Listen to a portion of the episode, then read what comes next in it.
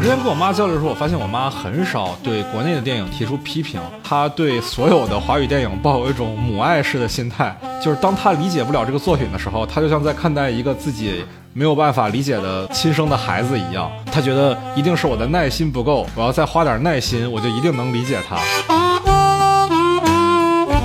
我觉得她在看电影的时候，是先把这个电影。翻译成了一篇小说，然后才看自己能不能接受这样一个内容。那如果这个文本本身是很难翻译成小说的，那对于他来说就不是一个可以接受的结果。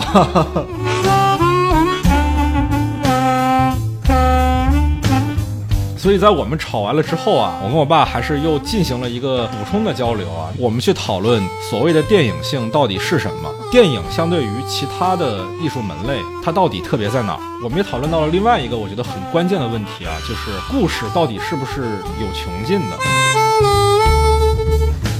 大家好，欢迎收听散场通道，我是麦高芬。Hello，大家好，我是你菊哥。今天是我们春节期间和父母一起看电影的第二期节目。上期呢，我们听完菊哥和他的父母一起看了今年春节档最热门的两部片子《热辣滚烫》和《飞驰人生二》，也包括了《热辣滚烫》的原版电影《百元之恋》和《红毯先生》的一些讨论。那今天呢，来来听一听我和我家里人啊，我和我的父母的一些观影后的交流。我先简单介绍一下我们家的情况啊，我没有办法像菊哥那样啊，带着我的父母一起去看很多的院线电影，因为我妈还好说啊，我妈每年都陪我看不少片子，因为我妈就是一个很爱去电影院的人，但是因为我奶奶的身体不好，我们家的护工呢过年期间要回家，所以每年的过年期间呢，都是我爸在我奶奶那边要去照顾她。等到护工回来的时候呢，我爸也快要上班了，所以他自然就错过了大部分的。院线正在热映的影片啊，所以今年我和我父母一起在电影院看的影片，其实只有一部《红毯先生》，但我觉得这实在是很难做一个参考系来讨论。而我们节目的主题又毕竟是围绕着院线电影的，所以我在家呢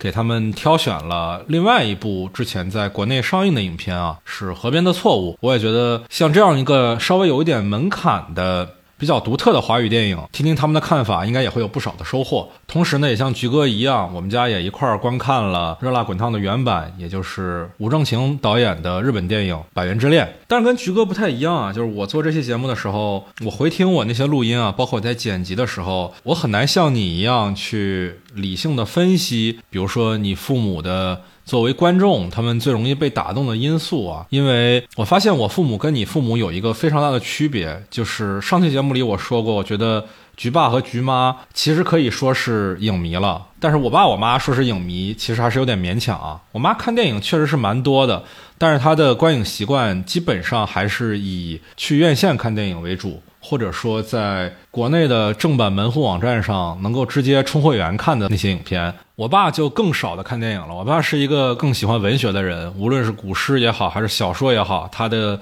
阅读量都远在我之上。但是电影其实并不是他最主要的接收叙事内容的方式，所以其实录这期节目，我回听的时候，我会感觉好像他们有一点做任务的心态。这让我也觉得蛮愧疚的啊，在我的眼里，看电影一直是一件享受的事情，而他们无法享受的时候，有时候我会对他们生气。主要就是我爸啊，因为我妈还挺享受的，但我妈其实也不太一样。就是我不知道你的家长会有这种情况，就我之前跟我妈交流的时候，我发现我妈很少对国内的电影提出批评。我之前一直以为这是一种观众的谦卑，就是如果哪怕看了一些我不理解的作品。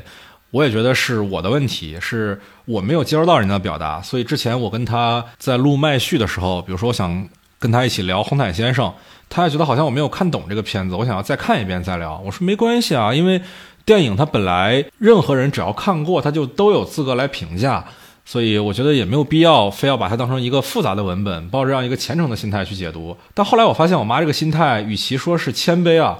不如说是他对所有的华语电影抱有一种母爱式的心态，就是当他理解不了这个作品的时候，他就像在看待一个自己没有办法理解的亲生的孩子一样，他觉得一定是我的耐心不够。我要再花点耐心，我就一定能理解他。那我这么一想，我就觉得好像是因为我在这个行业里，他的观影习惯才变成这样。事实上，确实是当我开始去上电影学院，当我进入到这个影视内容的创作行业的时候，我发现我妈确实是看的电影要比之前要多很多。看电影现在已经变成了他的一种习惯。我不知道你家长会不会这样啊？我觉得可能像我爸，他本来就很爱什么都看，就他自己本身有一套他的观影习惯。但这一次确实他自己也说到，因为他带有一个做任务的心态啊啊啊！对，所以有一点影响到他的这个观影体验吧。嗯。那在这儿，我们都向父母道个歉好了，对不起，爸爸妈妈，辛苦你们了，辛苦你们了，真的。大过年期间，我们俩录这期节目是在正月十六的凌晨啊，其实算是正月十五的晚上。他们这个过年期间确实被我们折腾的够呛，辛苦了。对，非常感谢他们如此配合我们做这两期节目。对对对对对对对，就感觉他们好像虽然不是很理解，但是还是做了。嗯。然后我觉得像我妈呢，就是她。可能在我去学这个专业之前，他可能他的观影习惯也不会涉猎到现在他所看的，就是很多的这种作者电影。就是实际上是因为我在做艺术片儿，所以他多看了很多这种电影。然后，但其实他自己确实是不排斥的，甚至有一些喜欢。然后我也觉得，就是我妈可能她也是被。好电影培养出来了一些对电影的这种审美趋向。嗯嗯嗯，但我爸其实就不太一样啊。其实我读电影专业，确实有受到我父母的影响比较多。我们家那时候刚买新房子的时候，是在我初中毕业那段时间。然后我们家当时买了一个在当时看起来还挺大的一个电视，装了一套音响。那时候我爸我妈为了放松我中考的压力，就经常那时候还是租碟片啊，租碟片带我看了一些经典电影。你比如说《拯救大兵瑞恩》，还有一些喜剧，像憨豆的《黄金周》之类的片子。我对电影的好感其实是在那个时候培养起来的。刚才我说，其实我的父母很难说是一个影迷，但是你从观片量上来讲，他们看电影确实不少，但我爸的观影口味其实并不是那种很在意观影体验的人。相比而言，我觉得他更看重电影的文学性。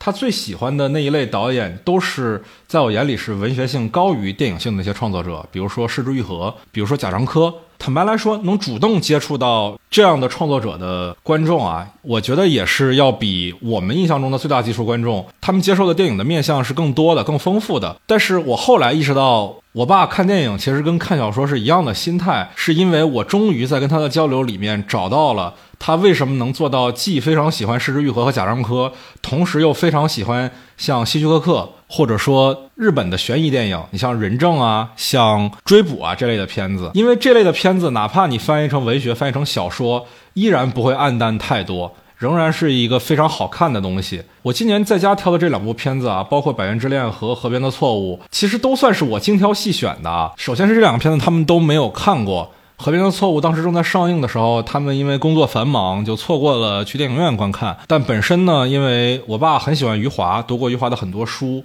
我觉得这是一个余华的原著小说改编的电影，我觉得他会感兴趣。同时呢，因为《河边的错误》它所设定的年代一九九五年，本身也是他们风华正茂的那个年代嘛。如果我们做年龄的推测的话，他们在那个时候跟电影里面的马哲基本上是同龄人，所以我是很希望能通过这部影片唤起他们的一些共鸣的，因为那毕竟是一个我相对陌生的时代。我甚至期待他们喜欢这个片子比我要多。《百元之恋》其实也是出于一样的想法啊，一方面是因为我妈跟我之前已经一块看了。热辣滚烫，我想让她做一个对比，也看一看《百元之恋》是怎么塑造的。另外一方面，是因为我爸喜欢《人证》和《追捕》这样的电影，包括很多东野圭吾的小说改编的电影，像《新 X 的现身》，像《祈祷落幕时》。我误解了，我爸是对日本电影有偏好的。你包括《失之愈合》嘛？结果发现完全不是这个样子的。呃，听你的描述，发现麦霸 确实是让我如临大敌的那种左脑思维不可撼动的观众。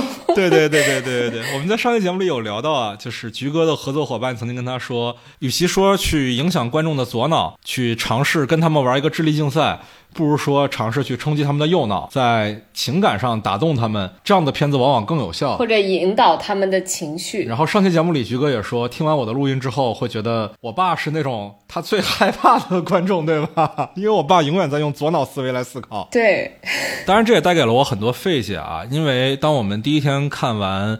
河边的错误》之后，我们做了一些交流。我妈当然还是能接受这样的片子啊，因为我妈对电影抱有一种母爱嘛，是吧？尤其是华语电影。但是我爸就完全接受不了。可能也是因为这个片子一开始塑造了一个悬疑片的氛围啊，但最后这个影片没有给观众一个明确答案的时候，我爸就就对导演产生了一种很强的敌意，他觉得导演完全就没有把观众当一回事儿。看完了有一种。玩我呢是吧？对对对对对对对。所以当我第二天再给他们看《百元之恋》的时候，我觉得《百元之恋》是一个足够浅显的故事，它甚至不是拍给核心影迷看的。我觉得，我觉得最容易被《百元之恋》打动的观众，就是像片子当中的一子一开始的样子的那种，曾经放弃过自己的生活，以一个自暴自弃的态度面对自我的那种观众。但即使是这样一个我觉得足够浅显、很直白、很冲击右脑式的影片，那我爸依然不能接受。所以其实当时我跟他在录《百元之恋》的时候吵起来了啊，吵到后来真的是吵得好凶啊！今天的节目里我也把那段吵得最凶的地方剪掉了。其实我听那录音的时候，我也觉得就是啊，《百元之恋》都冲击不到你爸的右脑。对我爸右脑是个绝缘体，我跟你说。就我就吃全熟的牛排。是呢，就我当时就问他说，如果一个足够复杂的故事。让你看不懂，你接受不了；但足够浅显的故事，你又觉得太俗套的话，到底什么样的影片能够取悦你？最后我发现，其实他自己也没有办法把这个事情概括清楚啊。我后来真的是在跟你交流的过程当中，我发现他是很拒绝那种在情绪上引导你的影片。对，就是他被右脑绝缘体。是是是。还有一点就是，我刚才也说了，他是一个。以文学的思维来看待电影的那种观众，以至于呢，我觉得他在看电影的时候是先把这个电影翻译成了一篇小说，然后才看自己能不能接受这样一个内容。那如果这个文本本身是很难翻译成小说的，那对于他来说就不是一个可以接受的结果。其实我在听你和麦霸的这个。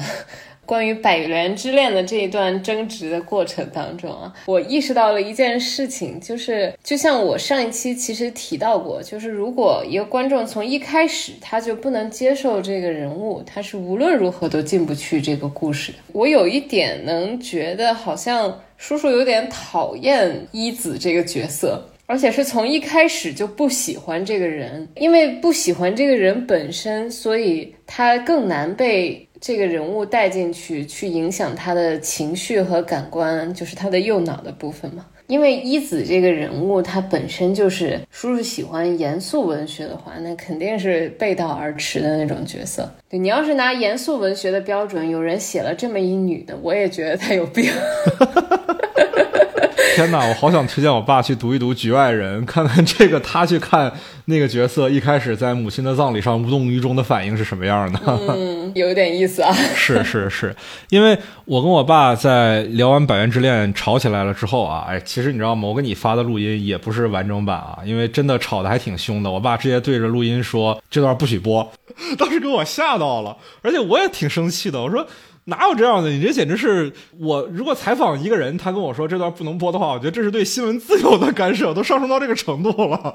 所以在我们吵完了之后啊，就是一家人也不可能就因为观点的冲突而心生芥蒂嘛。我跟我爸还是又进行了一个补充的交流啊，那个交流我是有放到麦序里面的，就是我们去讨论所谓的电影性到底是什么，因为。其实，在我跟他交流《百元之恋》的时候，包括《和平的错误》的时候，我能明显感觉到他并不是很理解电影相对于其他的艺术门类，它到底特别在哪儿。就换句话讲，如果他有时间想要放松一下的话，他为什么要去电影院看电影，而不是在家看书呢？他也不喜欢类型片嘛，那种叮叮咣咣的片子他从来不看。悬疑片的话，说白了，看悬疑小说。体验上也差不太多。我之前有带他看过《九号密室》啊，那还是挺成功的，我觉得也非常合理啊，是不是？对对对，确实很合理。所以我们也讨论了关于电影和文学的分野，我们也讨论到了另外一个我觉得很关键的问题啊，就是故事到底是不是有穷尽的这个话题。我之前确实在跟他交流前没有思考过。就他问我为什么现在的翻拍片越来越多啊，是不是一种编剧才思枯竭的象征？我当时想了一会儿，说我觉得不是，因为电影诞生也就一百来年。之前的一百年，大家觉得原创那么丰富、那么多、喷薄而出，是因为这个形式本身的红利还没有吃完。一旦大部分的故事母题都已经在电影中被呈现过了，想要再做到一个原创的内容是非常非常难的。我非常推荐大家去听一听我们麦序里面的这段讨论啊，因为在散场通道这边我没有办法把完整的节目都放进来，我们聊了将近一个小时啊，就仅仅是在聊。这个话题，我听到就是麦高芬和麦霸这个关于电影性的这一段对话的时候，一开始其实麦霸就提出了一个问题嘛，就是说电影是怎么打动观众、感染观众的。就是他能问出这个问题，我觉得特别合理。对对对对对，他不会问文学这个问题，就是因为我爸喜欢诗歌。我在聊《河边的错误》的时候，也在问他说，为什么有些诗我们可能觉得晦涩，比如说“庄生晓梦迷蝴蝶，望帝春心托杜鹃”这样的诗，可能确实不是那么好理解，但是你仍然能够愿意去感受它，去接受它。但是电影稍微做的也不是晦涩吧，暧昧一点，或者说感性一点。你就很拒绝呢？我是觉得我们之后的关于电影性的讨论是基于他自己也没有想明白这件事情，才愿意跟我聊这个事情的。其实我特别好奇，就是如果你挑选一部真正跟叔叔的这个生命体验接近的影片，强制去唤醒右脑，是一种什么样子的体验？我觉得确实有很多片子能唤醒他的。我就以看过的经验来举例子吧，他是自己去看的《失之愈合》的《步履不停》。那个片子能很打动他，因为刚才我们也有听到说他一直在照顾我奶奶。那我爷爷也是前两年去世的。我相信啊，这样的片子在生命体验里是能跟他有触动的。我去年年底的时候在福州啊，就是我们生活的地方，搞了一个放映，放的是宁浩宇导演的《不要再见了，棉花糖》。这个片子我们也是做过节目的，请了宁浩宇导演本人来。我当时在福州做这场放映的时候，其实。正式刚开放的时候，想要搞起一个这样的活动，其实是要承担很多风险的，因为真的可能我们去看完电影就阳了，当然也确实阳了啊。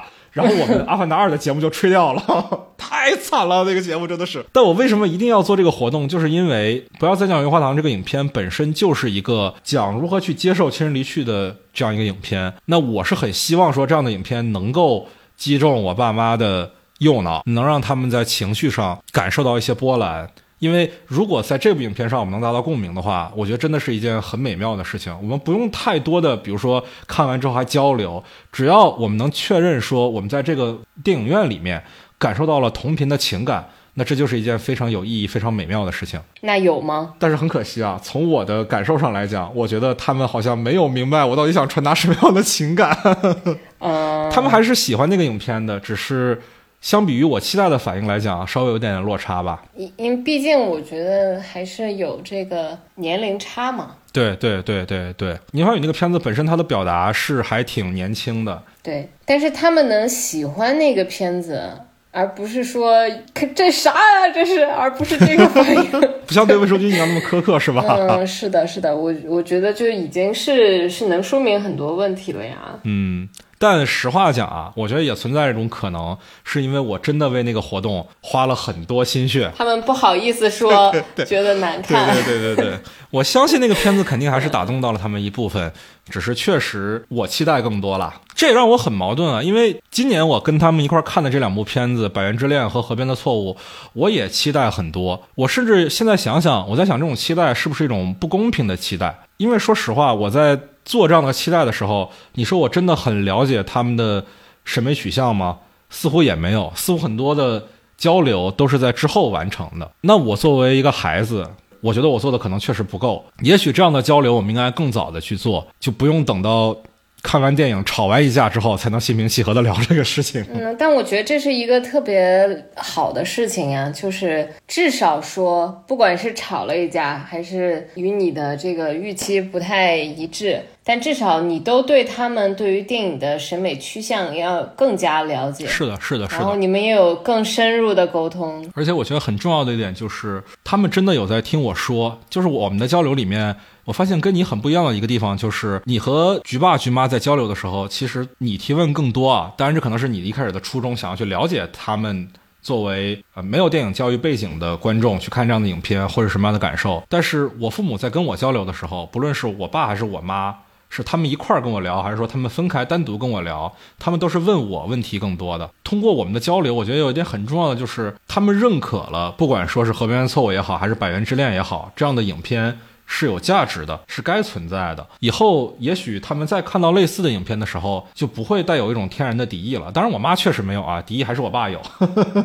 我妈还是一个非常温柔的，对电影抱有母爱的观众。对，其实我妈也看过《河边的错误》。我爸没看过，我妈是能意识到，就是这个片子到底凶手是谁这事儿已经不重要了。虽然她不明白为什么朱一龙这角色是这个精神状态，为啥他这种精神状态是更重要的，但她知道这个才是真的这片子在讲的事情。然后我刚刚也是想说，就是我觉得我妈是更偏感受，就是天然更偏右脑的那种人。所以他一定对于很多不同的电影的那种接受度都要更高，就像是《河边的错误》，他已经看过去很久了，他其实记不太清楚很多具体的情节，但是他一直记得他看的时候有一种干着急的感觉。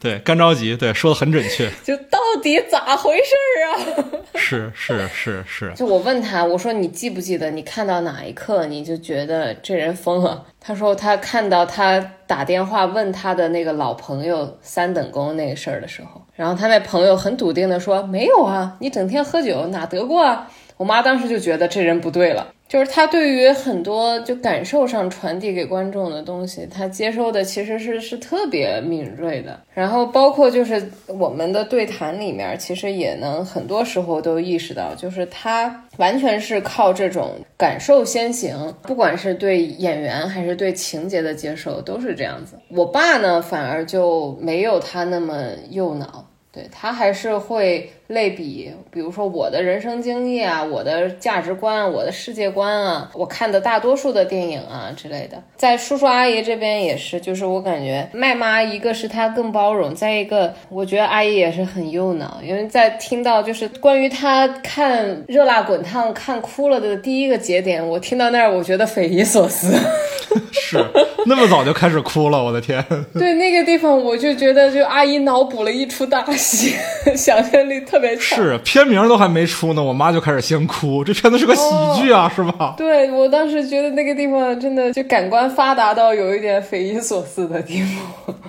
就还是说回来啊，就我妈对电影是带有一种带有一种母爱的感受啊。你不管说她是在看《热辣滚烫》的杜乐莹，还是看《百元之恋》的一子，她首先感觉都是心疼这个孩子。你像我爸啊，我爸说白了，我觉得他有点 judge 一子啊。真的是有，但我妈没有。我妈就觉得，哎呀，这个孩子这么过，他一定不快乐，他一定很辛苦，然后就开始心疼。我妈是最容易心疼角色的那类观众。对，哎呀，我妈真好。对，所以很多时候，可能在我的标准里面，就是我觉得影一个影片，可能它在叙事上，其实它没有特别清楚的告诉我。就是这个人物他的脆弱的部分，或者说是他真正的困境，这些事儿讲的不是特别的清楚，或者建立的不是特别扎实。就是我从技术上，我可能会这么判断。但是对于那种共情能力超强的那一批观众，这根本就不是一个问题。是是的，是的，是的，是的。我发现我妈跟我爸还有一点挺不一样的啊，就是我说我爸是喜欢把电影翻译成小说，在脑内读一遍再决定接不接受，但我妈不是，我妈真的是很容易被电影打动啊，她也不会像我们一样去观察一个电影的，你比如说视听语言啊。色彩啊，运动啊，这些不是这种的。我妈看电影的时候，反而是一些我忽略掉的地方，比如说贾玲那个角色在瘦身之后往拳台走的时候，她的体态的变化，其实是影射了她的整个心态的一个变化嘛。从一开始勾着肩，到最后抬头挺胸，这一个过程里面，我们能看到说过去的那个角色，过去的贾玲也好，杜乐莹也好，都已经告别了。可能对于我妈而言，都不需要那个合成镜头啊，就是她和过去的自己真正的挥手作别。可能只是体态的变化就够了，但对于我爸完全就不是。我妈也会评价说，安藤英在最后看起来真的像是一个拳击手，但是贾玲她确实练得很好，但看着就不像。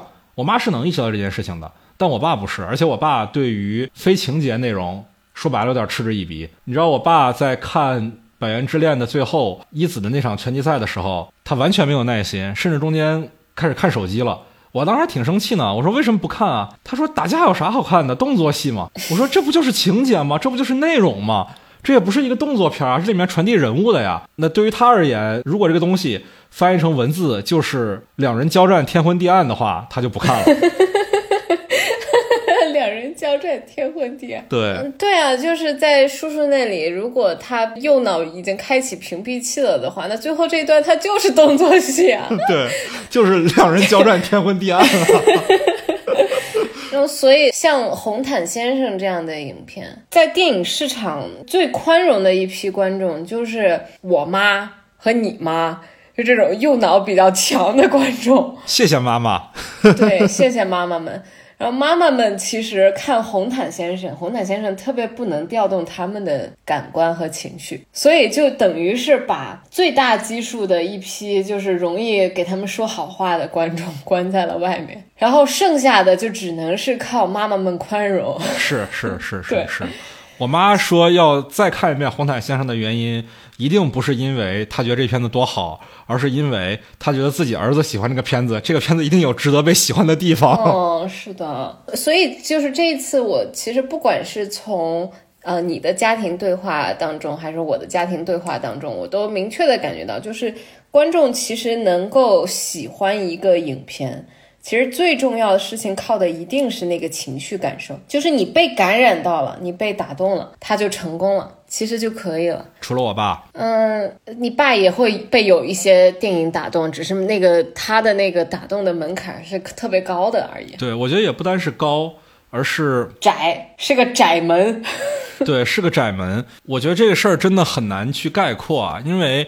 他在批评《百元之恋》的时候，觉得这个故事俗套，觉得他所有的情节能预想，为什么还要看？但是很多的生活质感的影片，你要真说俗套，它也都俗套。我现在就很怕说哪天我爸看《冰口龙介》会是一个什么样的反应哦。叔叔一定不喜欢我的东西。我觉得我爸是有可能喜欢驾驶我的车的，因为那个片子你是可以翻译成小说的，对吧？哦，那那确实，那本来就是翻译过来的呀。对对对对对对对对对。哎呀，我刚刚突然想起来一个事儿，就是你说你选择学电影受到家里面的影响嘛？其实我觉得我学电影也是受到家里面的影响，但是这个点我们还不太一样。就你说你小时候租碟看，但是我不知道租碟看看到的那个碟是啥样的。我小时候我们是买盗版碟看。我小时候看到大量的电影是带两个人的脑袋在那儿的，什么意思？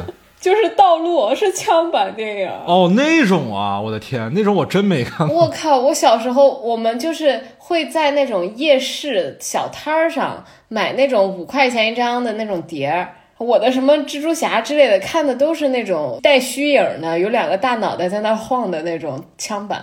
是不是租的碟会正常一点啊？是这样，我们家也买碟，但是因为我们家买的碟都是在你像山姆啊之类的地方买的，所以基本也都是正版。我靠，你们从小就支持正版啊？对，因为我们不知道去哪儿买盗版啊，就我们买碟是因为逛超市的时候顺便买一张，今天晚上开心一下。你像功夫啊，像哈利波特，可能后面几部啊，魔法石之后，死亡圣界前的那几部。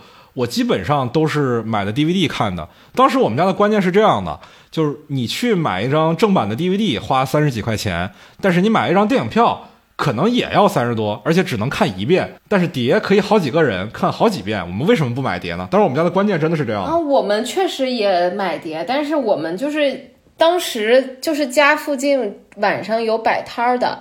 然后就有那种，就是推着一个小车，上面全是盗版碟，就要么是枪版，要么就是翻刻的那种碟。还有特别离谱的事情，我印象可深了。我小的时候就在那个买盗版碟的小摊上，我有一天人家在那特别忙，在那接待其他的人，然后我发现他那还有一个小盒子，于是我就去打开他的小盒子，发现那个小盒子里面都是黄片，然后我就拿着其中的一个，我都想不起来名字了，反正那个封面特别色情的一个碟，我就举起来问我爸，我说这是什么呀？然后我爸抽了我一巴掌，也不是抽了我一巴掌吧，就是从我后面。在我的后脑勺上打了一下，然后很尴尬的把那个碟赶紧给人家放回去了。天啊，这事儿能播吗？能吧，能吧，那就好，那就好。你知道我现在回忆起来，我们家买的碟基本上还是正版的，但是租的就不一定了，因为租碟的那个地方呢，就是我们家当时买那套音响设备那个地儿，它是有租碟的服务的。这个事儿听起来是不是就有点诡异了？嗯。然后只要你在那儿买了那边的一套音响啊，就跟。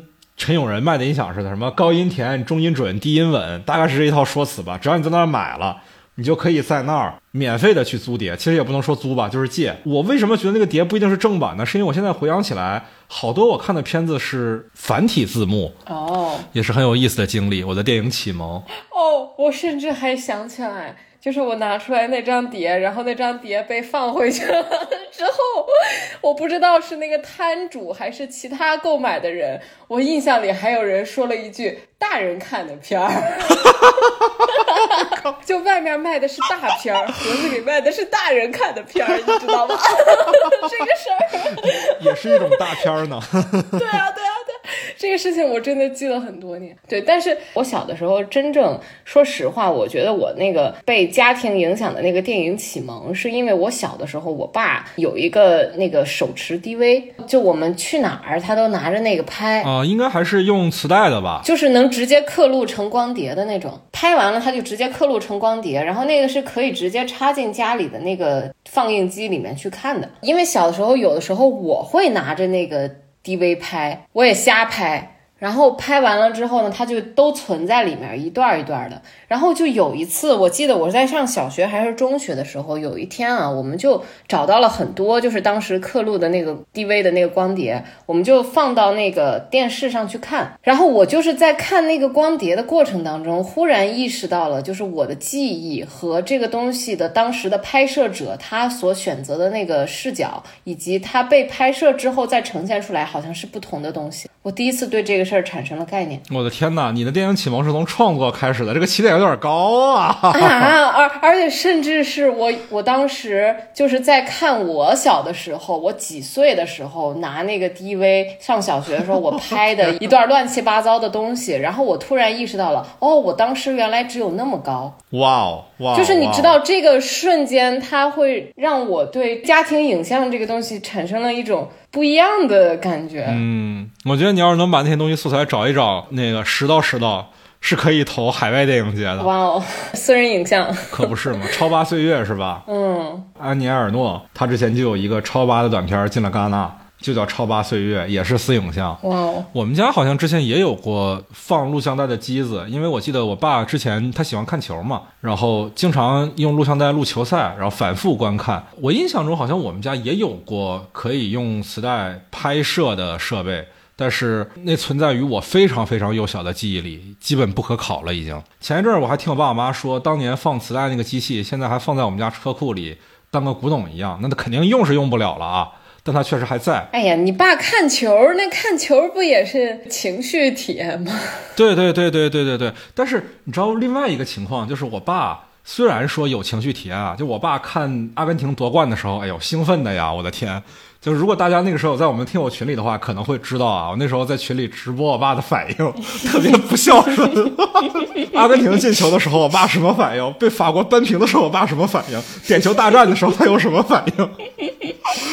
但是换句话讲，我爸是特别不喜欢起情绪反应的。他今天还在跟我说啊，真的就是今天，literally 今天，他跟我说以后要少看球了，觉得这个东西影响情绪，让自己不稳定、不稳重。啊，天哪！爸爸是哪个科的医生啊？骨科。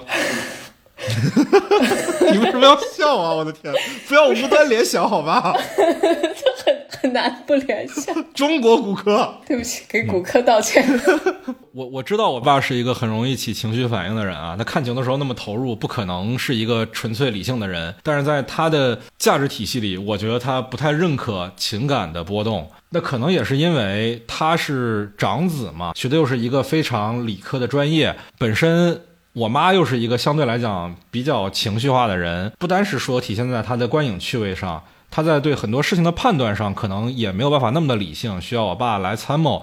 所以在这种生活方式下，我觉得我爸是渐渐的把理性的思考视为最关键的判别依据吧。我觉得这不是他天生的，这是他后天的在环境里被培养的一种观念。我觉得可能就是看电影对他来说不会是一个很好的娱乐方式，就是他除非只能是那种爆米花电影的那种纯娱乐。我觉得爆米花电影都娱乐不了他，因为那种东西他会觉得就是来娱乐的，就是以调动感官为目的的片子，他反而又不喜欢了。他会喜欢那种包装成理性的片子，但那种理性是为了刺激感官体验的。就比如说《九号密室》嘛，对不对？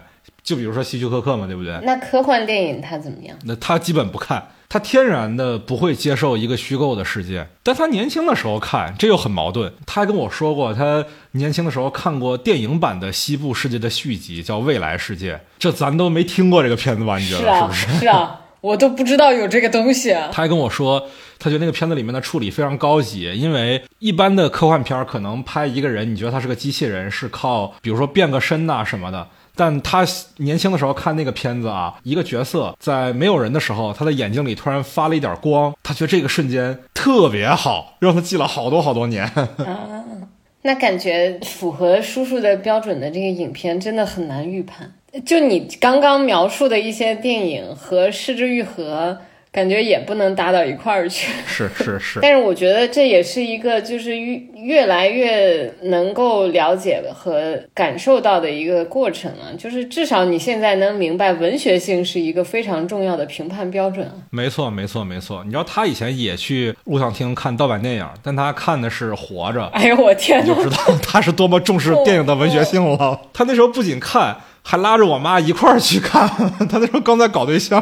哦，那我们还是先回到我们的节目里啊，先听一听宽容的观众，先听一听我的妈妈跟我一块儿看今年春节的这四部片子，包括《热辣滚烫》《飞驰人生二》《第二十条》和《红毯先生》。当然，他在里面也讲了一些对于评社的看法啊。讲评社看法时候，我发现我妈也是特别的有一个母爱的感觉。你知道，她是不支持我去。激进的反对评射的，但不是那种就他觉得评射无所谓的那种观点，因为他知道评射是错的，他也会跟他的朋友们说评射不好。他之所以不支持我在电影院里直接跟别人说不要评射，是因为。他害怕我跟别人起冲突，然后被打，这真的是这样的原因，你知道吗？我我妈也是那种，就她在认真的听完科普之后呢，她也就开始自己如果要发朋友圈，只会拍票根儿的那种人。接下来的片段里面啊，也会聊到说我妈对于评社这个事儿的一些看法啊。那我们就来听一听，说我跟我妈是如何讨论今年春节档的这些片子吧。那同样的，录音会在提示音之后开启，那我们就开始吧。你一般一年看电影进电进电影院啊？你平时是什么样的观影习惯呢？我一般看有新片子感兴趣，我都会去看。一年看个三十，差不多三十部啊，去电影院啊。在家看的时候，主要是就是正版的门户网站啊。对的，对的。对比咱们往年看的那个春节档，嗯，这三部影片感觉的差别没那么大，还不错。嗯，往年总有个别的片子看完以后咂巴嘴后悔的。嗯，今年没太后悔，嗯，稍稍有一点点的，有个别影片看完中间觉得，哎呀，有点拖拉，嗯，有这种感觉，嗯嗯嗯，其他没有。还有这三部片共同特点就是我都哭了。啊，哎呦，都哭了。可能听众朋友们对这三个片子的整体印象是喜剧啊，我可能泪点比较低，挺好的，挺好。嗯，那其实也就是说，你觉得这三个片子都还是比较值得大家去看的。当然都值得，我觉得都值得，都有不同的意义。呃，那你先排个序吧。这三部片子，你觉得最好的是谁？第二好的是谁？最差的是谁？跟咱们拍看的观影顺序是一致的。最好的，我最喜欢的就是贾玲那个《热辣滚烫》，质感好。第二个就是《飞驰人生二》啊，你看过一吗？没有啊，那所以就是直接看的二。哦，那第三部就是第二十条了。嗯，就第三名，嗯，没错。对，但你仍然认为第二十条也是比较值得去电影院看的。嗯，你觉得也可以嘛？那咱就一步一步来聊吧。那就先从贾玲的这个《热辣滚烫》开始聊。嗯，就看了这部电影，让我这个春节过得挺有意义的。哎呦，到这程度了？是为什么呢？因为我们经过这三年啊，其实挺不容易的。就实际上，贾玲那部片子《你好，李焕英》啊，它也是在疫情期间的。嗯，对，它是二。一年的哦，二一年春节，贾玲不知道是不是第一次初恋哈。嗯，他不是，他演过很多电影，对，他是自己导演是头一回。那个时候我是他票房很高，但是我个人的观点，我认为他，哎呀，对中国的电影会有有正向影响吗？我天，这是上使命感了，怎么？当然了，我是学电影，我肯定要有这种我自发的这种感觉是应该是可以有的。我对中国电影都没啥使命感。那然后 这样呢，我就会感觉，我就觉得，嗯，中国如果电影要这样的话，票房能这么高，这对中国电影不是一个很正向的。如果长此以往这样下去。不把电影当小品了？啊啊！你是觉得它太小品化了，是吗？对对，你你好，李焕英就是小品化嘛，我觉着。啊，它是小品改的，没错。对呀，而且很多的那个演员演技，我还是蛮有点尴尬。那这次呢，这个《热爱滚烫》，我感觉虽然有泪点，也有笑点，嗯，但这种泪点和笑点的这个感觉呢，会有我刚才说的质感。笑的时候没有尴尬。然后泪点，尤其是泪点，从开始随着影片的进行，这个泪点的泪水的里边的成分改变了。最开始就是我是一个家长，我会看着这个年轻人，嗯，他那种状态，他在走的时候那种状态，我的那个泪水啊，就是一开始你比如说啊，你是一直在哭吗？整个片子？呃，应该没有一直在哭。你是第一个泪点是出现在哪儿？就是他，他从家里出来，反正是在街上走，但感觉街上都都没有包容他，都没有他的位置。嗯嗯嗯。嗯，然后那种感觉就觉得这个他应该也很失落。这个年轻人，你毕业才十年嘛，嗯，这么大好的时光十年，他其实一点都不快乐，家人也不快乐，也不知道怎么帮他，社会上也没有他的位置，就很心疼他。其实是站在家长的角度上，应该是多少点多少点代入。呃，应该是这样的，而且我也是老师过嘛。那之后从心疼转变成了什么呢？心疼了好几次。是他其实后面我们看到后来，我我估计啊，大家都会多少对这个角色有点心疼，因为一直在被人利用嘛，对吧？对呀，然后就被人利用那几次都有都有心疼，而且他在逐渐的逐渐的被人利用，他不是一下就报给我们的。嗯嗯嗯。啊，就一开始给你给我们的感觉好像他在很颓废，宅在家里啊，就现在社会这个这个还挺多的哈。嗯嗯嗯。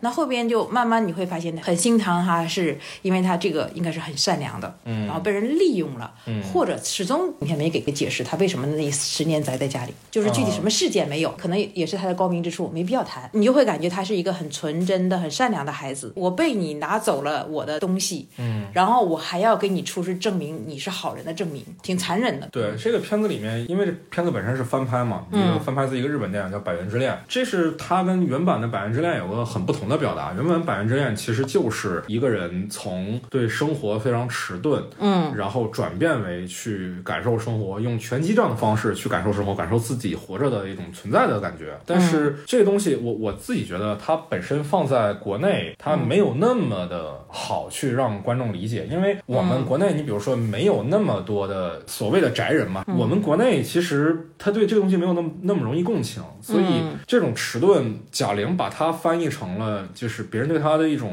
利用，就是别人因为你迟钝，所以认为你其实无所谓，你无所谓，你什么都可以放弃，你都 OK，你不会说 no。我觉得这一点在他的剧作上其实起到了很大的作用，我们都能看到嘛。他是一步一步被推到那个深渊里面的，嗯，也不是说深渊吧，就是推到那个自我醒悟的瞬间的。而且实话说，这个片子里面有一个点，我觉得是跟原版我印象中是很不一样的。在原版的最后，女主角拳击比赛完了，她和就是雷佳音那个角色，嗯，也是在那个拳馆门口，嗯，碰到了，然后也是问疼不疼，然后他说好疼啊，嗯，关键是原版里面，我印象中啊，如果我没记错的话，嗯，俩人和好了。嗯，那当然啊，原版里面这个男主角这个角色，他不像现在这个版本里面这么讨人厌，嗯，这是一个大前提。但是这个片子它毕竟是讲个人成长，就这个故事啊，起码说以贾玲现在呈现上来讲，讲个人成长。因为我看到最后，他跟原版一样，他跟雷佳音俩人在拳馆前面碰头，我就觉得如果在你这个版本里面，如果他俩还一块走的话，这故事挺不成立的。嗯，那是啊，他们已经走在不同不同的方向了。对，他有自我了嘛？对，他那时候有没有雷佳音那个角色，他已经不重要了。对，不需要在男人的眼里看。看到我的好。是不是？是是，他已经不在乎这个。包括电视剧里的《繁花》里面也是这样，那你很多女生觉觉醒啊，这个这样的主题还挺多的。对对对对，就是大家意识到说，我可以独善其身，我仍然不需要一个伴侣，也是一个完整的自己。这也是我为什么之前很推荐《年会不能停》那个片子啊，因为它有女主角，它有男主角，但是它不撮合他们一块儿搞暧昧，这个很不容易的。其实，哎，我我也很喜欢这个方式。我其实《年会不能停》那里边，我觉得那个处理的刚刚好，这也是一个进步吧。嗯，这当然是进步了。对呀，就是很多以前。很多剧情不够，呃，情感臭啊，什么爱情臭啊那种，不是太太 low 了吗？我感觉贾玲她那个状态和她平时小品里那个状态确实是挺远的距离。给我印象比较深的就是她在最后上台那个时候，嗯，先出来的时候她以还是以前那个习惯，人的习惯肯定还是要有一个过程嘛。她出来还是抠着剪的，佝偻着的，嗯，然后其实就是不自信的表现嘛，嗯，然后等她走一走，后边教练跟她说，就是对方是职业选手，嗯，你打不好也没关系，其实一直在给给他卸包袱、卸压力。然后那个时候他中间有肩膀这样沉下去了，嗯，那一刻我感觉是一个巨人站起来，不只是角色的巨人，我觉得贾玲也站起来了。嗯，因为贾玲给我的感觉也是，她这种形象，我觉得呃，一方面觉得我们作为观众来讲，她输出了很多的欢笑的，嗯，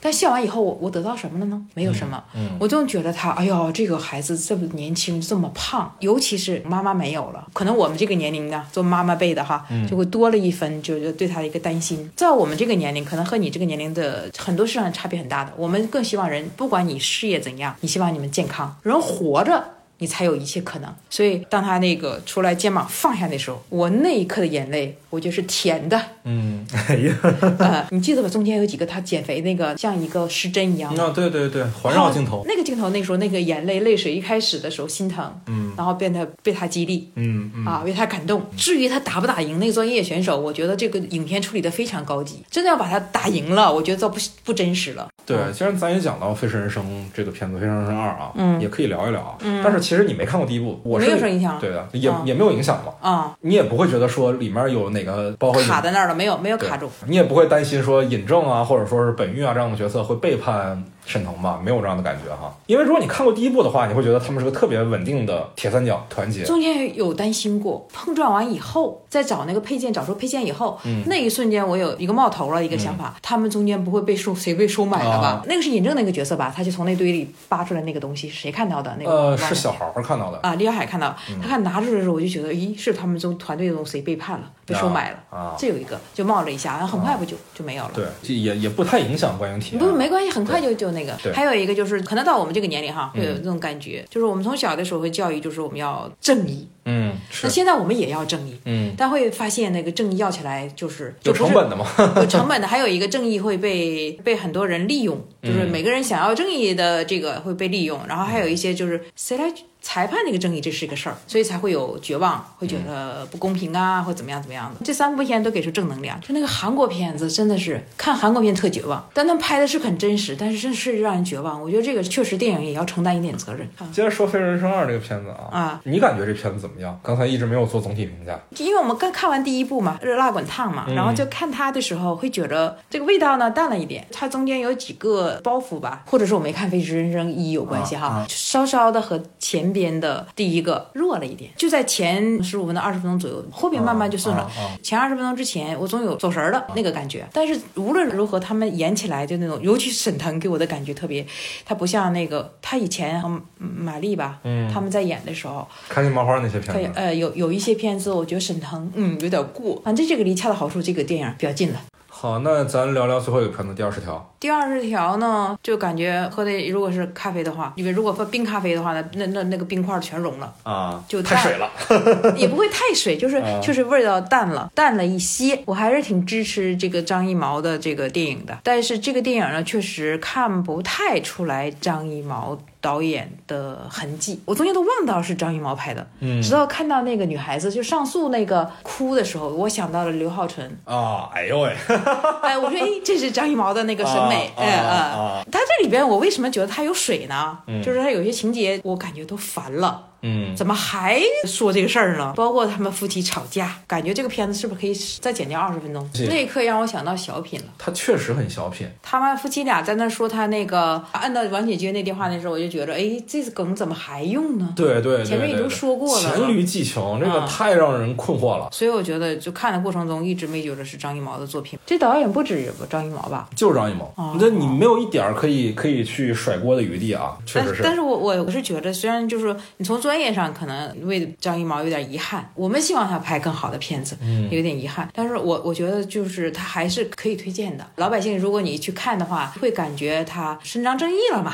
虽然有点土啊，有点不真实，但是首先他这里爆出了一些现在，比如说我也知道社会上有很多这种村霸呀，底层老百姓其实很苦，然后有些冤真的是没处伸冤，这是社会现实。他能在这里边有一个爆点也是挺好的。那咱就聊一聊红毯先生吧。您先说说您看法吧。我觉得它可以和昨天那个三部的前两名《热辣滚烫》和《飞神生二》差不多吗？那不能，《热辣滚烫》我觉得是遥遥领先的。哦，好的，还是最喜欢《热辣滚烫》啊。对我还是喜欢。然后它应该在《飞驰人生二》，嗯，和它他俩差不多吧。其实今年春节档很多影片都会比较接地气吧。然后这个电影给我的感觉呢是有一点和昨天是不太一样的，就是好多东西不是让你一下就看得懂，就像看书一样的哈。哦，这么辛苦吗？呃，对，有点辛苦。我觉得它是好的，但是我觉得我的水平哈，欣赏水平，妈呀，可能也两遍啊，还呃，真的是真的感觉是这样子，因为他他要要认认真真看，和贾玲那个电影呢不太一样。我觉得咱大陆的观众很少有像您这样就是很谦卑的。你比如说一个片子，嗯，我第一遍看，我觉得。啊，好像有些地方我没有理解，然后我会去再看一遍，愿意去再看一遍。我觉得这种观众其实在国内还不是那么多。那我看两两遍的片子还挺多的。对啊，对啊，对啊，我觉得是一个很好的事情。啊，大部分国内的观众没有那么大的耐心啊。就比如说我们昨天的，因为我们现在是其实主要是播客嘛，但是我也把视频版发在 B 站上了。嗯，对，如果听播客的朋友也可以在 B 站上搜索麦高芬 m 高 f 就是我的英文名啊，就跟我小宇宙的名字跟任何一个网站上的名字是一样的。嗯，可以找到我们的视频版。可以在视频底下，你就看到有一些观众，一旦跟你观点有出入，他是觉得你有问题，他不会尝试去理解你。他也正常。对我，我其实这个影片里的本身那个刘伟驰先生也是也有这个问题啊，自以为是嘛，自负嘛，对吧？他自负嘛，他觉得他他我的都是对的嘛。对，嗯，而且我觉得为什么说刘德华来演这个片特别好，就是因为你包括现在这个片子这个票房那么低，嗯，本身其实也说明刘德华是一个影响力在走低的一个巨星吧。那我觉得跟拍片有关系，儿子。排片是吧？啊，咱们在看拍片的时候，万象影城还挺大的吧？嗯嗯嗯，压根儿红毯先生就没在拍片里，嗯，一场都没拍。然后这能说吗？桑山万达什么的？啊，那说呗，大家都知道我们在福州嘛。啊，桑山万达那个影院拍的，早上七点半。商场还没上班，晚上二十一点多，二十一点多一场，然后在第二天凌晨一点多有一场。你说春节档一般都是像咱俩这种看的还是比较少的，多数都是拖家带口的，那就一家人去了，就是肯定要选时段的，非饭点或者离饭点近一点都会有影响。那这种拍片，我觉得就我就没办法选啊。这拍片为什么呢？红毯先生拍片确实很少在黄金场次啊，他为什么会在凌晨或者早上？我觉得这个有可能，我只是说猜测啊，是有的时候片方会给院线施压，说你给我们太少了，这样。以后不好合作，嗯，然后院线会返还给片方他们的自己的行动，就是说我给你们加了一张排片，嗯，但是时间不好，排片我加了，没人看，那怪不了我了。那其实是一种责任推卸，这个事儿我经常在国内的院线看到。有的时候不单是说安排的时间晚啊，因为他们其实安排在后半夜，你比如说一点多、两点多、三点多这样的排片儿，如果卖出去票了，他们还得放，那其实对电影院来讲是个很大的损失，因为你要付人工的加班费，然后你电费什么的也卖出两张他就要放啊。但是有些影院其实干得更损啊，他直接把票价改成了几百块一张，那怎么可能会有人来看呢？其实就是在明着说我不卖，拒绝嘛，跟那个片方也能交代了。对，就因为片方不可能一个影院一个影院给你抠，他只能说看一个简单的报表，说啊他排了几场，有几场。黄金场次有几场没有，但是不黄金的场次其实也是有分的呀，对吧？你下午两三点的跟后半夜两三点的能一样吗？那很显然，这样就会影响红毯先生的票房嘛。国内存在一个情况，就是影院经理要依据什么参考数据来评判大家对哪个片子期待比较高呢？就是今年我们看到这些片子，你比如说《熊出没》，它票房那么老好，那春晚第三啊，一个动画片儿，一个子贡像动画片，子贡像这个一个日本的概念啊，就是说专门给小孩看的，叫子贡像，就这么一个片子能。排到第三位，它靠的就是基本盘市场。是是的，就是过年嘛，春节嘛，对，那小孩必须要带出去看电影啊！哈，以后这种片子可以成年人半价。这想法好，这想法好，我觉得这个票房还能走高。对呀，还能走高。对对对对儿童。然后那个黄海先生这个喜剧感觉要你要很认真的看。嗯。结尾哈收的我我感觉是那个意境，他一开始先先到那个平衡车上，那叫平衡车对对对，平衡车就很笨拙的站上去。嗯。他站的瞬间，我都觉得他会被趴下，但站上去以后，然后他就一点点的一圈一圈的，然后咱们影片就结束在这儿，我觉得会非常妙。其实这个春节档这几个还是我自己的想法，这几个片子我都觉着，包括那个第二十条，都有跟自己和解的这样的一个表达。就像红毯先生这个刘伟驰先生，他一开始其实他有自信，因为他毕竟四十年的巨星，然后呢又不太行，感觉不太自信了，然后他就对很多人表现出来非常挑剔，然后他都觉得我我很自律，我做什么事非常用心，嗯，以至于他在拍那个电影的时候，嗯，他都想特别按他以前的思维方式，要证明我以前是我是对的，我还可以。但直到他最后那个猪作为受害者，我觉得他应该是对他刺痛很大的，然后他也从此开始，他跟他儿子对话当中说他他在自以为是了，嗯，太骄傲了。其实从内心来讲，他跟自己和解了，跟这个时代，包括最后的平衡车就是跟时代新时代嘛。那在这个问题的之下，就是他为什么在豆瓣儿他的评价也不好？一方面是因为他没有那么受，比如说大基数观众欢迎；还有一点，在影评人的眼里，他也没有那么好，因为他的幽默的风格，很多人觉得太严惩于一个国外的导演了。宁浩一直在被人批评这一点，就是比如说您说刚才说的，你看了好几遍的《疯狂的石头》，他那个片子模仿的是一个啊英国导演叫盖里奇，但是我还是要说，我觉得风格上的借鉴。谈不上抄袭，谈不上原创性欠奉。国外有很多大导演，他们的风格都是致敬也好，借鉴也好，跟前人的风格是有关系的，对吧？这没关系啊。对啊，你要是这么说的话，那张艺谋当年的片子，你比如说《英雄》，那是不是模仿的黑泽明嘛？你像去年奥斯卡最佳影片《瞬息全宇宙》，哎，那片子我其实特老想跟您一块儿看一看。那片我看过啊，你看过啊？对呀，我看过，不是那个杨紫琼演的吗？啊，对啊，但那片那么暴力，那么。对，我我看过，我我觉得他挺好的，他那个表达方式啊。您您看的是在哪儿？我不是在院院线，院线院线没有上啊，因为这片子。哎，我是谁跟谁一起看？不是你吗？不是我呀，我我哪敢跟您看那个片子？你你你天津小姨啊啊！这片子里面太多那种成人玩笑了，荤段子，我觉得。哎，你小你小姨会会给我分分享这些啊？哎呦我天，那我低估你了，你喜欢吗？对，还可以，还可以，我觉得可以。哎，他那个片子里面的很多的喜剧的风格，也是来自于它里面有模仿王家卫的段落嘛，对吧？有。有模仿《卧虎藏龙》的段落嘛？对不对？创作本身它不是一个那么，就是好像你站在一个所谓原创角度，你就可以批评人了。因为我也看到有人批评这么批评贾玲啊，说他翻拍一个日本电影是不思进取。这个他批评是批评。批评什么时候都有不同的声音，这也正常，有不同的声音也挺好的。哎呀，您这话讲的，这简直是在像在替我打圆场一样。呃，不是替你打圆场，我是这样，就是说，尤其现在这个时代，这个网络上的发声啊，嗯，说什么都很正常。我就觉得关于平视这点吧，你是属于电影，现在能说你是电影人吧？个人的力量呢还是很弱的。我觉得这件事情一定要在院线里边制定一些相应的，能够提醒大家，嗯，因为很多人不知道平社的那个。就像我的朋友，还有有时候评测以后发给我，然后我跟他讲，我说我发一个我儿子的节目给你听一听。啊，那评测他是是不对的，他觉得我这样可以宣传影片。我说为什么觉得就不应该呢？你是其实对人家是一个不尊重嘛，是人创作方嘛，一个不尊重。有些人就跟我讲，其实我不知道，那那你咱俩是朋友，我可以知道。其实影院里边这个是，我是觉得在电影的最上边的管理的那个最最高级的部门哈，到下边的一些，他们其实在对这件事上。不太作为，我觉得至少作为力度不够，慢慢来吧，这个东西急不来。那听完我和我妈讨论的今年春节档的这几部院线电影，接下来我们就来听一下我和我父母一块儿讨论《河边的错误》这部影片吧。讨论这部影片，我也要跟我妈说一个抱歉啊，因为我和我爸的观点因为分歧太大，在节目里其实主要都是我们在争论，所以我妈很多时候没有太多的机会表达她的观点，她更多时候是在缓和我们的情绪。谢谢妈妈，对不起妈妈，我以后会更加平和的。感觉阿姨一直在调和。是，其实和平的错误那段还好，真的等到第二天我们聊《百元之恋》的时候，对《百元之恋》才是夸张。是是是，好的，我们先来听听和平的错误。我们仨一块儿刚刚在家用家里的投影看了《河边的错误》，今天也不一定只讨论《河边的错误》啊，因为咱仨昨天其实也一块儿看了《红毯先生》。对，《红毯先生》，咱就放轻松点啊。嗯。也不知道大家能不能听出来我跟你声音的区别啊？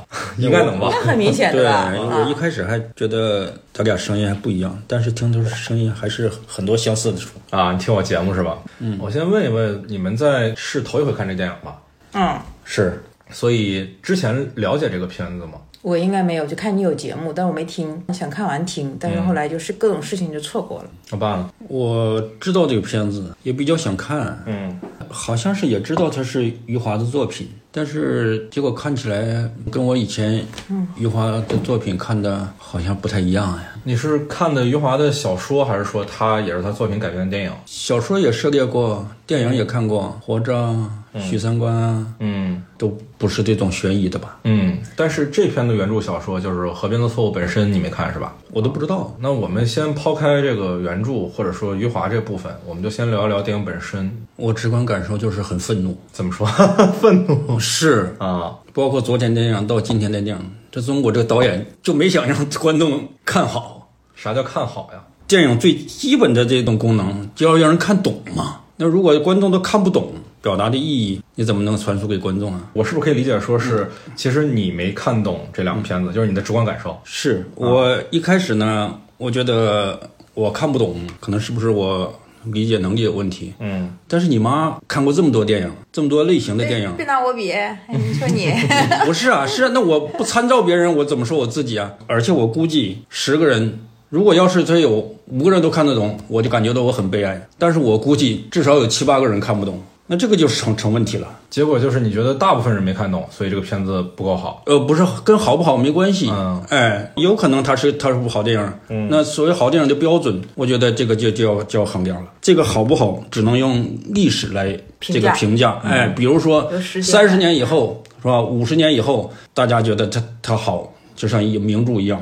名著当时写出来的时候未必大家接受，嗯，哎，以后呢，大家觉得它它确实是名著，但是至少现在你让现在这种观众受众的群体不理解，比如说我看这个电影，我本来是看享受的，但是看了我一脑浆糊，还觉得自己很自卑，那你说我看电影看的干嘛？怀疑人生了。就是就是你觉得对呀、从观影体验角度来讲，你不喜欢这个片子？我当然不喜，至少观影体验不好嘛，嗯嗯是吧？嗯嗯但这个是我非常意外的啊！我实话实说，因为比如说以我对你的了解，嗯，你之前喜欢的电影，比如说像《失之愈合》的片子，嗯，《失之愈合》的片子你是能接受的接受当然可以接受啊，啊，嗯，但是我比较不明白的就是说，你说他观影体验不好，那你觉得导演是有义务去照顾最大基数观众的体验吗？呃，你你你妈妈什么意见？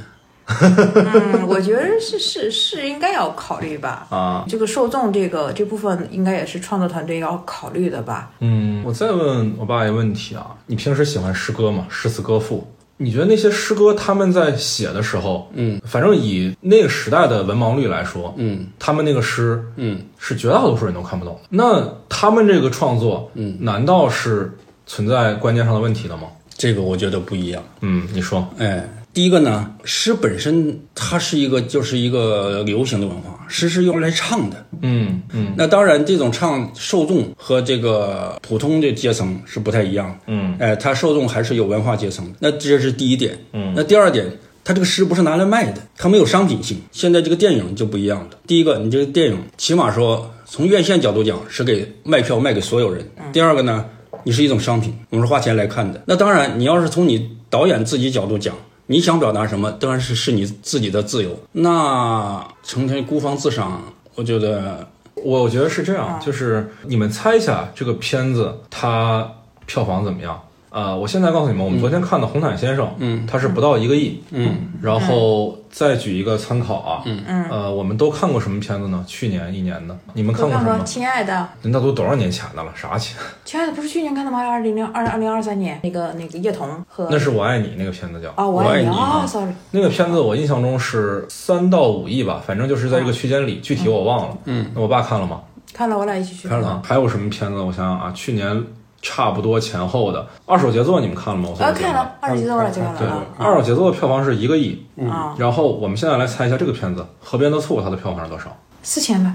它是去年什么时候上映的？跟《二手杰作》差不多，早一点点。嗯，对，我我猜它两亿左右。那你觉得，比如说你认为它是两亿左右，那你觉得这是一个可以接受的结果呢，还是一个不够满意的结果？创作者的满意，但是我们作为一个观众来讲，就算是它票房再高，我想观众未必就是满意。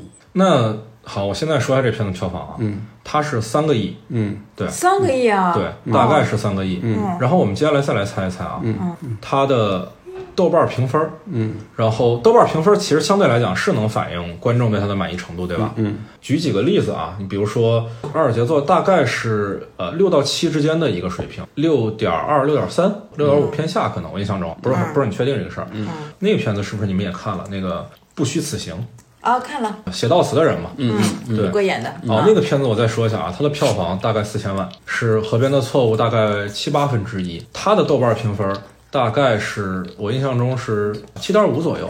嗯，红毯先生目前是六点八还是六点九来着？我忘了，反正就是这个数，要么六点八，要么六点九。嗯，对，然后你可以猜一下《河边的错误》。但是如果以红毯先生为参考的话，嗯让我来打分的话，我觉得不会高于红毯先生。嗯，就是在六点九以下，这是一个你觉得的市场反馈。哦，不是市场反馈，我觉得我我给他打分。对，那你去猜一猜嘛，因为你刚才说了，说这个片子你觉得他好像拒绝了，比如说十个里面可能有一半儿的观众，嗯，对吧？嗯啊，不是不是说拒绝了一半的观众，我就说这一半的观众可能理解不了理解不了。啊。好，嗯，那我妈呢？哎呦，我那票房刚才猜的差那么多，那分儿的话，那它大概是七点二，这个我妈猜的就比较准。现在这个片子我印象中是七点三，七点三其实跟《不虚此行》基本上是不相上下。嗯，同时呢，它的票房又是《不虚此行》的好几倍，嗯，好几倍。当然啊，有一个因素可能是你们考虑不到的，就是朱一龙这个主演，他确实是啊，也号召力，对有比较大的票房号召力。嗯，但是呢，嗯，实话实说，按理说刘德华也有。嗯，对吧？嗯刘德华，你看《潜行》那个片子是一个我都没有听说过的片子，嗯，然后他在大陆也能卖个三亿多，嗯，我对看了，对吧？嗯，那在这种情况下，《河边的错误》起码说它三亿的票房，跟七点三的评分，对于它无论是观众的反馈也好，还是市场表现也好，嗯，它都还是一个不错的结果，嗯，所以我觉得，如果你们说这个片子很让观众难以接受，我觉得可能不太对。我觉得存在这样一种可能啊，嗯，这也是我一直想讨论的一个事儿，就是我们所谓看得懂或者看不懂一个电影，它到底是不是一件很关键的事情？你像比如说昨天咱去看《红毯先生》，嗯，之后有一段交流嘛，你跟我说，我爸跟我说啊，看不懂这个片子，我说这个不是很难懂啊，我问你，你说你觉得这个片子的表达是什么？记得这个问题吧？嗯，是的，对啊，你当时说的是啥？就表达一种沟通嘛。对啊，沟通嘛，对不对？我觉得这个就是非常准确的呀。所谓看懂看不懂，其实更多的时候，我觉得是一种，比如说你主观上觉得说这个作者有没有跟你保持一个交流的态度，但是客观上，其实你接收到了这个影片的信息。你记得围城里的曹元朗吗？他说诗就在于不懂，但是曹元朗是钱钟书当做一个反面人物说的。那如果你要是就是让大家只是看着一个大概的话，你何必搞那么多细节啊？逻辑上是这样的啊，因为我做过《河边错》这个节目，我是跟这片子的摄影指导程马一块儿聊的。嗯，他说他觉得好电影不在于回答，而在于提问，就是表达出创作者对于某一件事情的困惑，创作者对于困惑，还是观影者的困惑？创作者的困惑，表达出一个问题，这个问题可以让观众去思考，它同样也是一种表达。那就是说的，在创作的时候，创作者也有一定的疑问。当然，那这种观念是现在开始的，还是一直就有这种这这种表达方式？这这是一种新的观念吗？还是我觉得完全不是啊，我觉得完全不是啊。这个片子首先它提名了戛纳电影节啊啊一种关注的单元。那在这个前提下呢，我觉得啊，就是哪怕我们中国观众啊，嗯，看这个片子仍然会有障碍的前提下，而且尤其是啊，你们对于九十年代是非常熟悉的，嗯，我对那个时代像其实记忆很浅了，我一看就知道是大概是哪个年代。对因为一开始那个小孩戴那个帽子，嗯，就是有点像那个马队戴的帽子，对，是是是是是，对，大概就他是写的是九五年嘛。对对对对对对对，就是在这样一个前提下，海外的选片人啊、策展人，他们肯定说白了啊，看的没有咱懂，因为他们不了解这个时代，也不了解说片子里面的很多事儿，嗯，但是他们仍然会觉得这个片子有意思，把它选进电影节里。嗯，那当然一部分啊，是因为你比如说电影节的一些推广方式，你像导演，比如说他之前就提名过戛纳，戛纳会对他有信任，这是其一。但是其二，本身肯定也是影片质量是非常重要的一件事情。那你说在他们都没有那么的能够像我们中国观众去理解这个影片的前提下，他们为什么能接受这个片子？我觉得肯定是有一些非理性的因素去驱动的。嗯然后我们所谓的看不看懂，其实就是理解这个概念嘛。嗯理解它是理性因素。嗯但是那我们既然讲我们把电影视为一种艺术形式，对吧？它是第七艺术。嗯任何一种艺术形式啊，我觉得文学它为什么没有画在艺术形式里？嗯嗯是因为文学文字本身它就是一种具体的语言。那当然，我觉得文学本身，因为文学是跟艺术并称的啊，叫文艺嘛。嗯对我们讨论这些内容的时候，理性并不是唯一的标准，理解并不是唯一的标准。嗯，就在于说它给你传递的感受可能更重要。换句话讲，如果说它可以用理性的的方式把这个片子完完全全的给翻译过来，嗯，他为什么要拍电影呢？我不知道你们在看的时候是什么样的感受啊？因为九十年代嘛，我是没什么印象。你们看，你们可能在那个时候正是很年轻的时候，然后也是可能跟马哲差不多的岁数，在这样的一个前提下，从感受上来说，你们觉得这个片子传递了一种怎样的感受呢？感受这个东西，我觉得它这个年代的背景和这个故事本身并没有太多的联系。有些电影像，比如说像《钢的琴》啊这些，就完全是根据这个时代背景拍的故事。那这个呢，这个故事完全可以放在任何时间。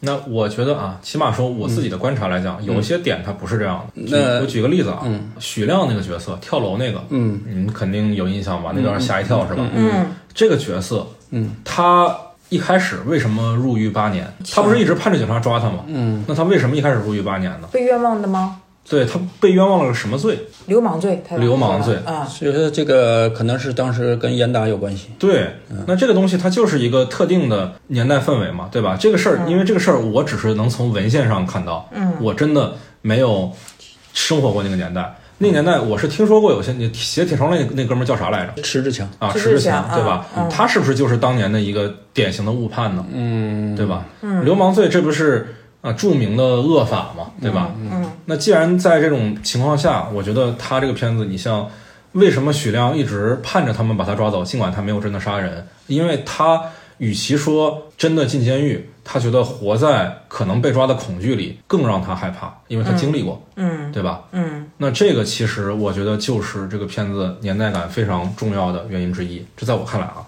你这么一讲倒是理解了。嗯魏淑君有多大年纪啊？他九九零还是九一来着？对于他而言，那段记忆肯定也是，他可能比我大一点儿，会更更有印象一点啊。嗯，确实，他也是应该是读文学、读读作品或者听来的，或者是了解的。那就是说的，我们说这部电影哈，嗯就比如说我今天看了这部电影，嗯明天我上班，我跟我同事说去看电影去了，嗯然后我同事说这个电影怎么样？我觉得肯定第一点就说看不大懂，嗯所以说呢，肯定就不利于电影的传播嘛，嗯就不利于导演把这个这他自己的这种愿望传递给更多的观众。那你要说这样的话，我还是会有一个问题啊。嗯你比如说，我们还是拿诗歌来举例，这毕竟是你熟悉的领域。嗯，就是诗歌里面有非常，你比如说像白居易那样的创作者，嗯嗯他写的诗相对浅显，他希望所有人能看懂。嗯也有很多诗，我觉得是描绘的是一些比较虚的东西，不是家国情怀，不是儿女情长，嗯而是一些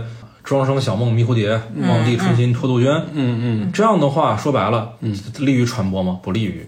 但是你说它有没有艺术价值？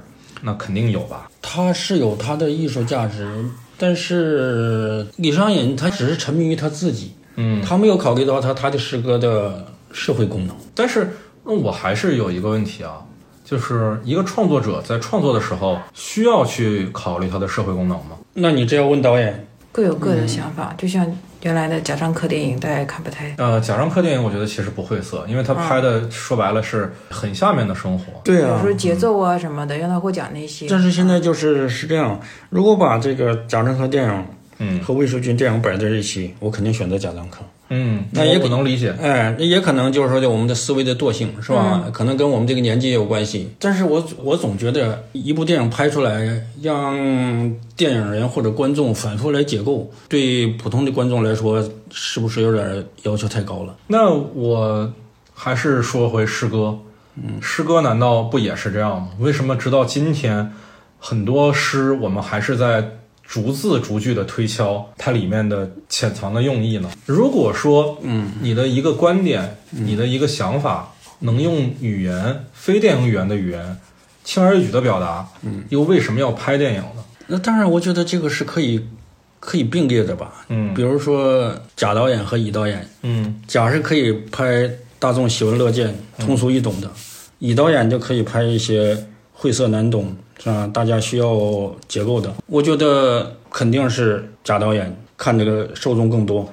受众更多是一件很重要的事情吗？这个我确实是存疑啊，因为，呃，你比如说啊，我们还是说回来，你所指的通俗易懂的导演里，嗯，我相信是包括贾樟柯和施之愈合的，因为他们的故事其实都不复杂，嗯，都好理解，人物动机都很简单，对吧？我们看《四大好人》，嗯，不就是一男的去找他老婆嘛，对吧？那是主线事件嘛，对吧？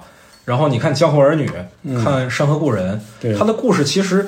没有很多留白吧？嗯，他有一些所谓的留白是时代是不能明说的那部分，嗯，对吧？但是整体上来说，它是一个具象的故事，嗯，就是人物的动机、人物的处境、嗯，人物的情绪是观众能能接近的。那再包括《世之愈合》，其实也是嘛，就是你是能明白两代人的代际关系，很多话不能直接说，嗯啊，哪些话是大家心照不宣的，哪些是秘密应该自己缄口不言的。虽然说他们的片子都被人视为或者说文艺片或者说作者电影，但在你看来都还是说假导演那种，对吧？大白话导演。嗯。但是在你看来，魏淑君不是。魏淑君他提供了更多的导演自己可能都回答不了的部分。他提出了一个问题，我觉得观众未必就不能接受后面一种前一种导演，我们所谓的假导演或者说通俗叙事导演吧。我来说这种，我我我这么概括，我不知道方不合不合适啊？可以啊。通俗叙事导演当然啊，艺术水平可以很高，我们不否认石之愈合或者贾樟柯的创作能力。嗯，然后假导演里面其实也有很多水平不行的，就是真的很次的那种。在这个前提下，乙类导演他真的很被大众拒绝吗？我觉得这类片子确实少啊，它上限确实不高，你不可能像贾玲一样卖个四五十亿，这真做不到。它上下限肯定是都不如那边高的，但是你要说真的。观众都理解不了，我觉得其实也不是。他会不会他的艺术艺术表达形式是我们不熟悉的？有可能慢慢慢慢引导大家会会能接受这个。是这样的呀，是有是有这个意意意义吗？我觉得肯定是有的，就在于其实啊，我们在看一部作品的时候，嗯，大家都是渴望一个答案的。是啊，这个答案能接受啊。这个影片便在观众的眼里视为一个佳作，或者说可以接受的作品。你比如说，我说为什么第二十条，我觉得它。水平那么次，但是观众仍然喜欢，哦，共情了吗？票房还可以，评分也还可以，因为它的表达是所有人都能接受的，而且所有人都喜欢的，习惯的。对，嗯。但是你像这个片子，当你不回答的时候，当你只是提问的时候，有点有有点有点缺憾。然后不是不是缺憾，回答不意味着更好，我觉得啊，起码在我看来。但是我们看完的感受就有点感觉不满足。哎，儿子，那你说那个那到底他是不是那个疯子啥的？我特别想知道。这不重要啊，就是我的天哪！哎呀，其实呢，怎么说呢？我不太讨论这个剧情的本身，嗯嗯，我就讨论这种风格，是吧？因为如果说你这个风格你要让我接受了，我就会去探讨这细节。这个思维方式嘛，改变了思维方式。对啊。所以说，这个你必须得让我先把这这种风格我先接受了。通过就是有个过程啊，你多多看片子才能行。就是呢，我也可能通过这一部电影，或者通过以后几部电影，感觉这种形式呢可以接受，甚至呢慢慢逐渐喜欢它。嗯，那现在问题是，那这种接受的过程谁来推动？我妈刚才说一个观点很对啊，就是多看。也许这部电影可能作为你现阶段去看的，可能理解起来费点劲，但它会成为。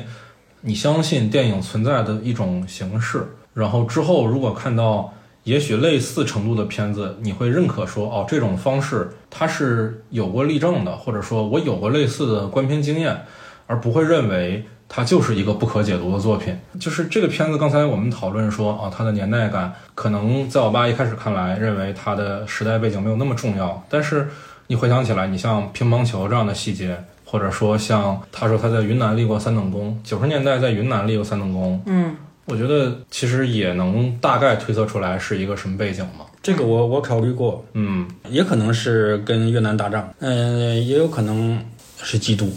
因为他他毕竟是个警察嘛，嗯嗯，是吧？这这种两种可能都有。他应该是没有意向指向对越作战这个的。嗯，如果要是对越作战的时候，他会说，比如说跟他战友打电话说，会提出部队两个字。嗯，这大家就都知道了。嗯嗯，他既然这个没有提出这个很简单的这这种提示方式，嗯，是吧？应该还是警察是吧？嗯，我估计，因为起码说导演没有一个明确的意向让大家了解这个事情，或者是无意的说了这。那当然，他也可能让大家自己猜了。那这种这种形式在国外是已经很常见的吗？它挺常见，但是仍然只是在艺术电影的讨论范围里，大家不会把这种风格的作品视为常规的常规的对，嗯就是不会认为说这是拍给你像我们去年奥本海默不是那种片子。为什么很多人就是好多好多可能看电影比较少的人觉得奥本海默特别艺术啊，就在于那个东西它就是为了拍给观众看的。嗯，但是有些电影它是为了去提出说电影还有怎样的可能性的。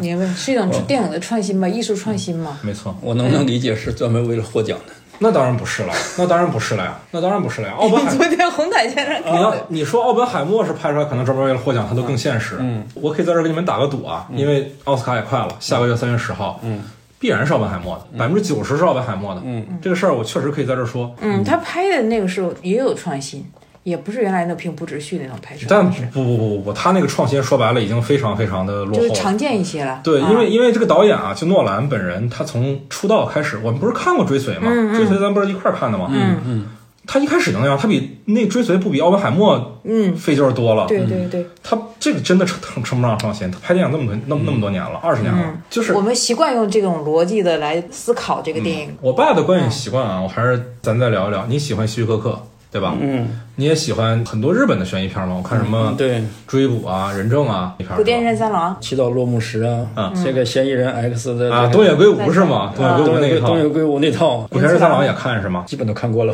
对吧？那既然如此，我觉得啊，智商没问题是吧？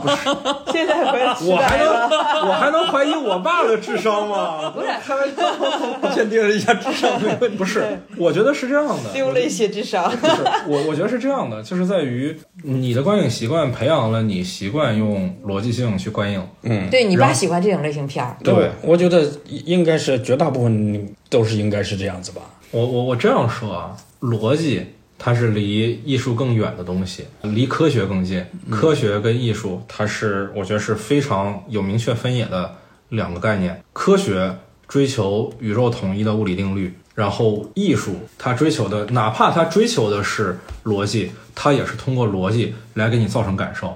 如果说啊，我问一下，一个犯罪故事，一个悬疑片里面，人物只有他复杂的犯罪手法，而没有丰富的性格。嗯，你看不到侦探在重压之下对真相的渴望，你也看不到反派是邪恶也好，还是说是啊不得不去做一些牺牲。你像东野圭吾很喜欢做嘛，就是人其实是在不得不做的情况下、嗯才去做很多事情。嗯，对比那无奈，对，但福尔摩斯不一样啊，福尔摩斯很多罪犯他就是犯罪。嗯，这些故事它之所以好看，一方面啊逻辑性很重要，逻辑性是基础，但是另外一方面我们看到了丰富的侦探的人物性格也好，坏人的人物性格也好，以及背后的社会民生，我觉得是这样。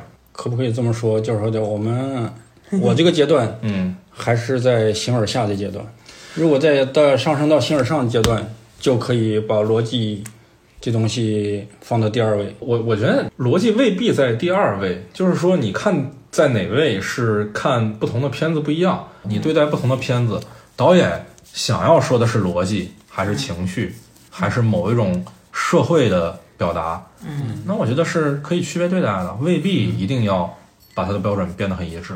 那你说是不是这样？我们思维呢，还处在一个惰性的一个状态，不想深究导演他想表达什么。其实，如果要是说的深入的解读这个，说不定更有趣味。当然啊，我是我是认为说观众都有权利说去接不接受一个更有门槛儿、更不普世的表达方式，包括我自己也是，我也会对电影有偏好。我不认为我是绝对正确的，我也不认为我的那种理解就是高级的。因为如果是我要这么认为的话，咱也不用聊了。嗯，实话讲就是，嗯，包括说你说我对第二十条，我其实意见也挺大的，嗯，但是我也能理解大家喜欢的表达多于大家对于电影技术的关注，只是大家侧重点不同而已。但是因为我毕竟在这个行业里，然后我希望我对你们的期待，哦，我觉得自己对自己父母的期待是不是有点离谱？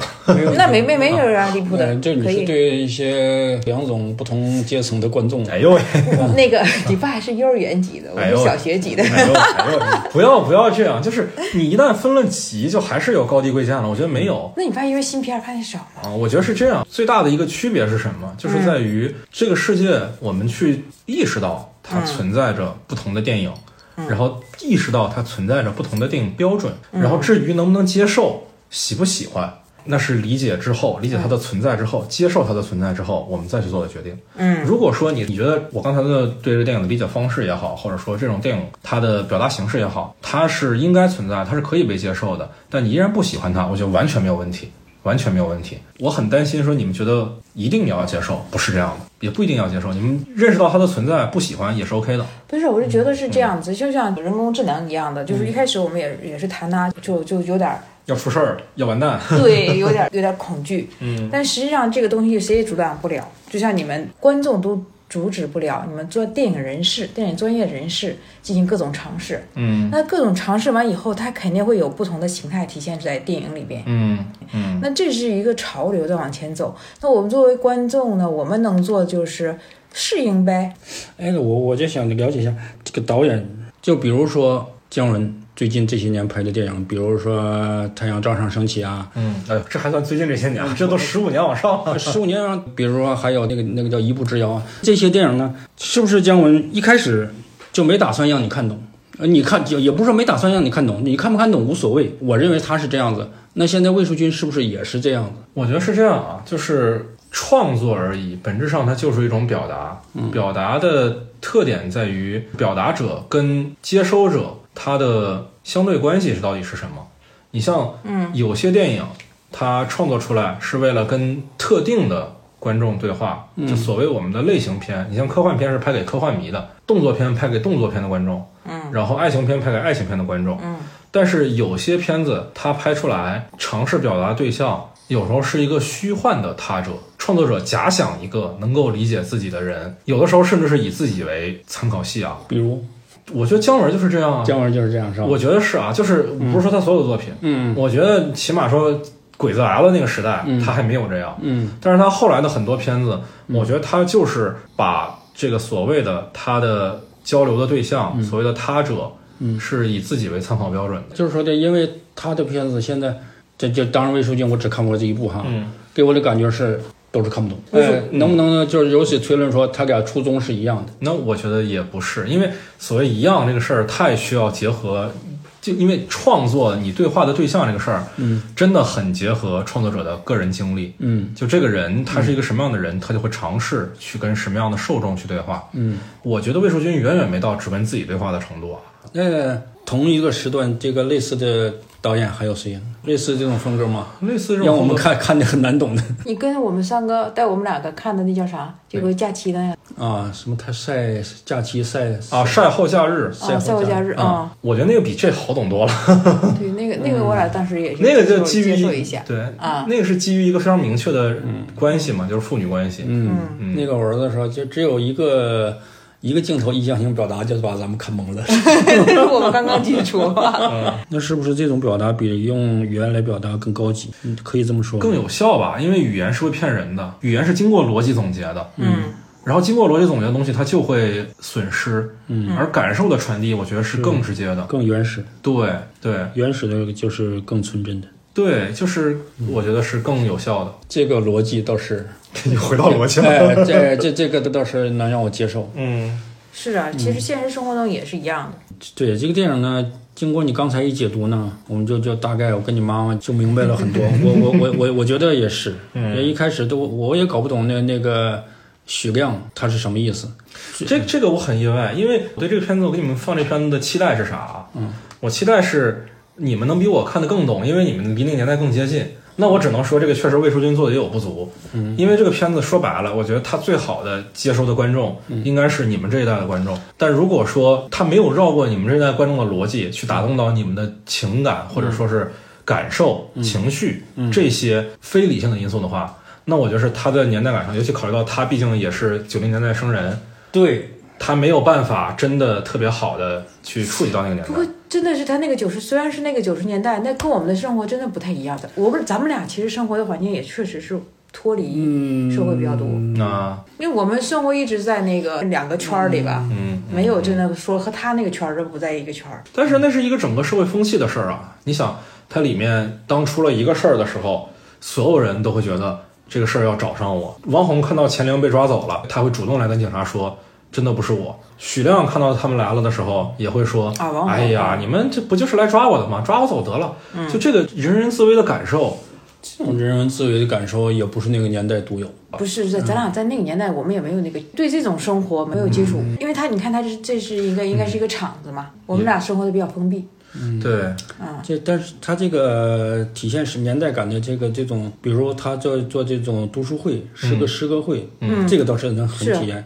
那个时候呢，确实有这种形式，嗯。嗯，而且呢，嗯，能写几句诗的人呢，在社会上呢，也是被人高看一眼。尤其那那个王王红，嗯。呃，这这种人呢，确实我们或多或少也接触过一些，嗯。哎，喜欢诗歌，嗯，呃，但是呢，又有一些这样那样的瑕疵，哎，这种呢，确实是，嗯，比较能体验当时的社会的。原著跟电影挺不一样的，原著的背景设定在十年动乱之后，所以它是一个更更明确的指向。嗯，嗯，在这个片子里，那可能魏淑君自己觉得说，啊，那个年代我拍不了，我真没那个把握。他父母那年代，对，但这个片子他把这个年代换成了自己可能更好去触及的年代。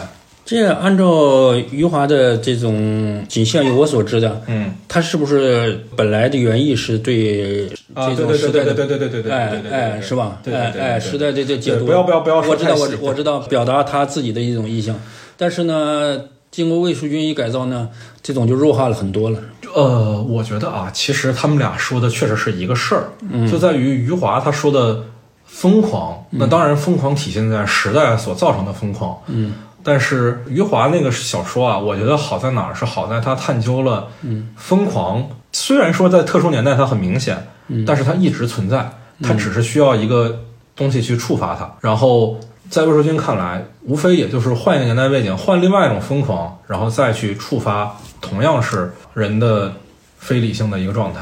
嗯行，嗯，我大概大概明白了。嗯，我们今天聊完之后，你们觉得，比如说，不管说是对电影，还是说对这部电影，有什么新的理解吗？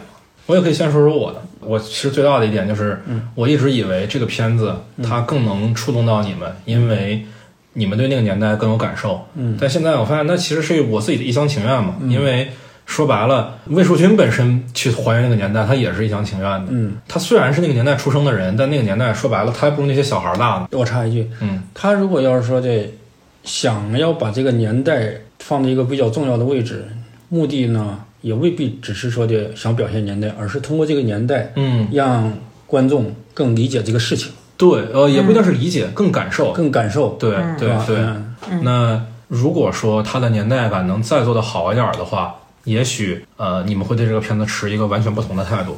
那在我看来，也许这是他自己创作的时候更应该加强的地方。我期待这个片子是能跟你们对话的，但是可能就是我觉得他做的还不够好。我我是觉得哈，嗯。不是他做的不够好，是因为呢，他这个他描述这个这种把人这个人性的疯狂里面展示的哈，这个事件，嗯。就这一类的事件，嗯。比如说杀人呐、什么东西，嗯。是不在我们两个的那个生活圈儿里的，嗯。我们几乎没有临过这些生活圈儿。所以这个感觉好像没办法办法共情，但是这种艺术的电影的这个创新，我觉得是个好事情。今天聊了以后，我觉得嗯挺好。哎，我觉得这个今天咱们讨论以后，呃，确确确实是以后呢看这种电影呢也有不同的感受。嗯那如果要是看我们以前这种常规看的这种我特别喜欢的这种电影，那是一种感觉。那这种相对来说比较隐晦、比较晦涩、难懂这种电影，那最后呢能看出它的结局，能看出其中的含义，那可能呢似乎是更有成就感。电影本身是应该是这样的，有发展有发展哎。，其实我刚才说，为什么说愤怒呢？我们这个年代的人思维呢，还在最根本的是我们是我们受的教育，嗯嗯受的教育是在延安文艺座谈会上讲话的教育，是吧？文艺是为什么工作的？是为工农兵大众工作嗯嗯服务的，嗯是吧？哎，我们虽然说现在不提这个事情了。但是呢，我们的思维上还是这样。嗯所以说我说你导演拍片为什么给给谁看的？是给广大观众看的，这可能跟我们固化思维有关系。嗯嗯，那这样呢，肯定是限制了我们自己的思维。至少现在这呢，是一个让我们可以接受的年代。你想看你类型的电影也有，嗯你想看这种你现在暂时接受不了，以后可能接受的电影也有。嗯，其实这是对于我们来说是个很幸运的事情，是嗯是吧？对，哎你想尝试也是可以尝试。嗯嗯尤其是呢，嗯有你给我们解读，要不然你说我跟你妈妈看，我估计看第一部、第二部、第三部肯定看不下去了啊，是吧？哎呦喂，哎，好，那今天嗯，行，就到这儿。行行，大家想听更多解读，欢迎 欢迎收听散场通道，是吧？好，以上就是我和我的家人一起看《河边的错误》的一些观后的交流啊。接下来是可能我们分歧最大的《百元之恋》啊，再次跟我的妈妈说个抱歉，也跟我爸说个抱歉啊。在这次录音里呢，我的情绪相对来讲没有太控制好。也把我爸引导的比较情绪化，在节目里直接跟我吵起来了。另外一方面，我妈为了平和我们的情绪，也没有办法完整的说出她的观点，真的十分抱歉，我以后会注意的。哇，这段绝了，这太精彩了！这基本上是麦高芬四年以来在所有的节目当中，除了消失的他以外，我见到他最情绪激动的一个段落。我喷第二十条都没有这么凶吗？对啊，对啊，对啊！我觉得最大的问题还是在于我没有管理好我对我父母观影反应的预期，以至于他们的观影体验跟我的预期形成很大落差的时候，我就控制不好我的情绪了，真的是十分抱歉。麦高芬有一种精心选择了一份新年礼物，挑了一件衣服买给你爸，然后你爸说。这啥玩意儿啊！这穿上，气得半高分开始撕衣服，我就有这种感觉。好的，好的，好的，好的，我们来听一听这个十分精彩的录音。同样的录音将会在提示音之后开始，请大家做好准备，系好安全带。今天又跟我爸妈一块看电影了，看的是《百元之恋》啊，借着这个贾玲热辣滚烫的由头看一看原版。我妈是两版都看过，对吧？嗯，是的。我爸。相当于只看了现在这一版，对吧？对，嗯，哎呦我天，不要低着头好吗？积极点儿。好好好，那我先问我爸的感觉吧，因为你毕竟没有说看过另外一个版本的这种先入为主的观念，你就单说你对目前的这个日本电影啊。《百元之恋》的感受大概是什么？直观感觉就是说，这是一部比较普通的励志电影吧。你这表达，你这在我们节目里温和多了是吧？刚才你可不是这么说的。是啊，哎，说直白点，挺俗套的。嗯嗯，我暂时先说这么些。啊可以可以可以可以可以。对，又到老妈了。上期节目啊，上期节目评论区朋友们记住最多的一句话就是，你说一半突然来问了一句：“你妈怎么看？” 请求援军了是吧？那个《百元之恋》，因为咱俩以前你说我没看过吧，然后对他也有一点期待吧。嗯。但看了以后呢，比你爸的感觉好一些吧。嗯。但是我觉得他和贾玲的作品，其实上我感觉有可能是这个七年的过程。什么七年？就是因为一四年的那个《百元之恋》嘛。嗯。然后这二零二四年，这不十年吗？啊，对啊，十年。那我怎么算的哇？这数学有问题。我觉得这些年过去以后呢，贾玲的这个拍摄哈，就我不懂得你们说电影那个技术什么这些哈，嗯，我感觉从这个故事上会更丰富一些，嗯，人物呢更多一些，反映社会里边的一些话题更多一些，嗯，但是也有表达手段上，我觉得贾玲拍的动作其实不如这个一子，嗯，就是都乐莹。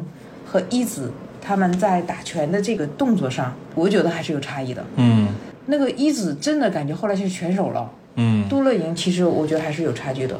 但是我觉得不管咋咋样，我觉得这个贾玲把《百元之恋》就要翻拍吗？翻拍，要翻拍哈。嗯，我觉得还是挺成功的，至少我接受起来是挺好的，因为说有融入了这十年之间的一些时代元素、社会话题啊，融进去还是可以的。更偏向、更喜欢贾玲一些，嗯，当然，这也有可能是因为这个《百元之恋》里面它有些日本的文化我不熟悉。我想问一问你们俩，说对于这个片子它要表达的东西，你们是怎么理解的？肯定不是说单纯的是打拳嘛，嗯，就是说自我意识的觉醒，嗯，我觉得要是说这像类似的电影或者是电视剧也好，虽然说我没看过这个国内有多少，但是我想应该是不会少。比如就是一个女孩子嘛，遭到社会的毒打嘛，是吧？最后呢，自我觉醒了，自我救赎嘛，走出困境嘛，然后就通过一个契机，嗯，然后就升华了自己嘛，大概就是这个意思。不就这么点事儿吗？不是，那我问一问啊，你看的你喜欢的那些电影，我们还以贾樟柯和施之玉和举例，他那些电影不也是琐碎吗？嗯，不也是？呃，所谓比如说市律和喜欢讲代际关系，嗯，那贾樟柯喜欢讲城市化变革，嗯，在这里面看到的小人物的，啊，你说悲伤也好，这不也是很小的情绪吗？像个人的，向内的，为什么你对《百元之恋》尤其不满呢？但是我觉得这个片我会预期到最后出现什么结果，被男朋友抛弃，被单位开除，练全了以后，我就知道最后他肯定要要打一场比赛，然后最后他对生活也有了信心。这这难道不是俗套吗？不不不不不，我想问一个，其实我一直想问的问题，嗯一个故事知道结局了，嗯，就没有必要讲吗？那当然是有必要讲啊！你可以讲，你可以讲讲的很，或者是你再深入也好，但是结局我知道了。比如说一场比赛，结局我知道了，我当然可以欣赏中间这个技技术环节，但是呢，比我不知道比赛看现场就差了很多了。要这么讲的话，我觉得你是不是只能接受像你喜欢的，也许尼罗河的惨案或者徐克克那类的故事？我觉得那种电影，我概括为叫智力竞赛电影，就是你跟创作者在进行一个所谓智力竞赛，然后如果他能在一个你想不到的方式让这个影片的故事结束，你就会获得满足。但是那起码电影不都是这样？你看贾樟柯，你看失之愈合，这都是你喜欢的创作者，那为什么他们不这样呢？为什么他们不这样？对啊，他们的故事你难道会觉得你想不到那个结局吗？会觉得出人意料吗？尤其是愈合的电影，我觉得没什么出人意料的东西。没什么出人意料的，但是呢，我就觉得这种电影的套路我会很熟悉。不是我，我换句话讲，这个片子你们觉得它是关注的点是什么？我觉得关注的是抗争。呃，抗争其实也是表达主题，就是从我我稍微举个例子啊，你比如说啊，都看过的例子，奥本海默好了，嗯，奥本海默他所关注的是被误解的历史，那你说这个片子他关注的是什么？被抛弃的人生，或者就是被社会毒打。我我说一下我的看法好了，啊，我的看法是这个片子它所关注的是真实的生活。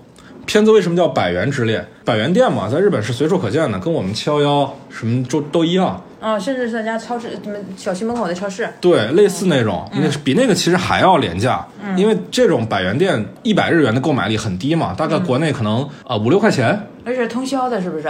对，在这种情况下，我爸刚才说说觉得这个剧情俗套狗血，但是我换句话讲，这就是我们可能很多人生活里面都非常正常发生的事情。我觉得他是这样，因为导演设定了他只值一百块钱，所以导演设定的台词就是说他是我妹，不管了。我我问一问啊，我问一问啊，导演为什么要设定它只值一百块钱？我换句话讲，你觉得这个片子里面他所展现的一子这个人物，他是一个奇观吗？日本社会咱们哪知道啊？但是你看他的生活质感，你是不相信他。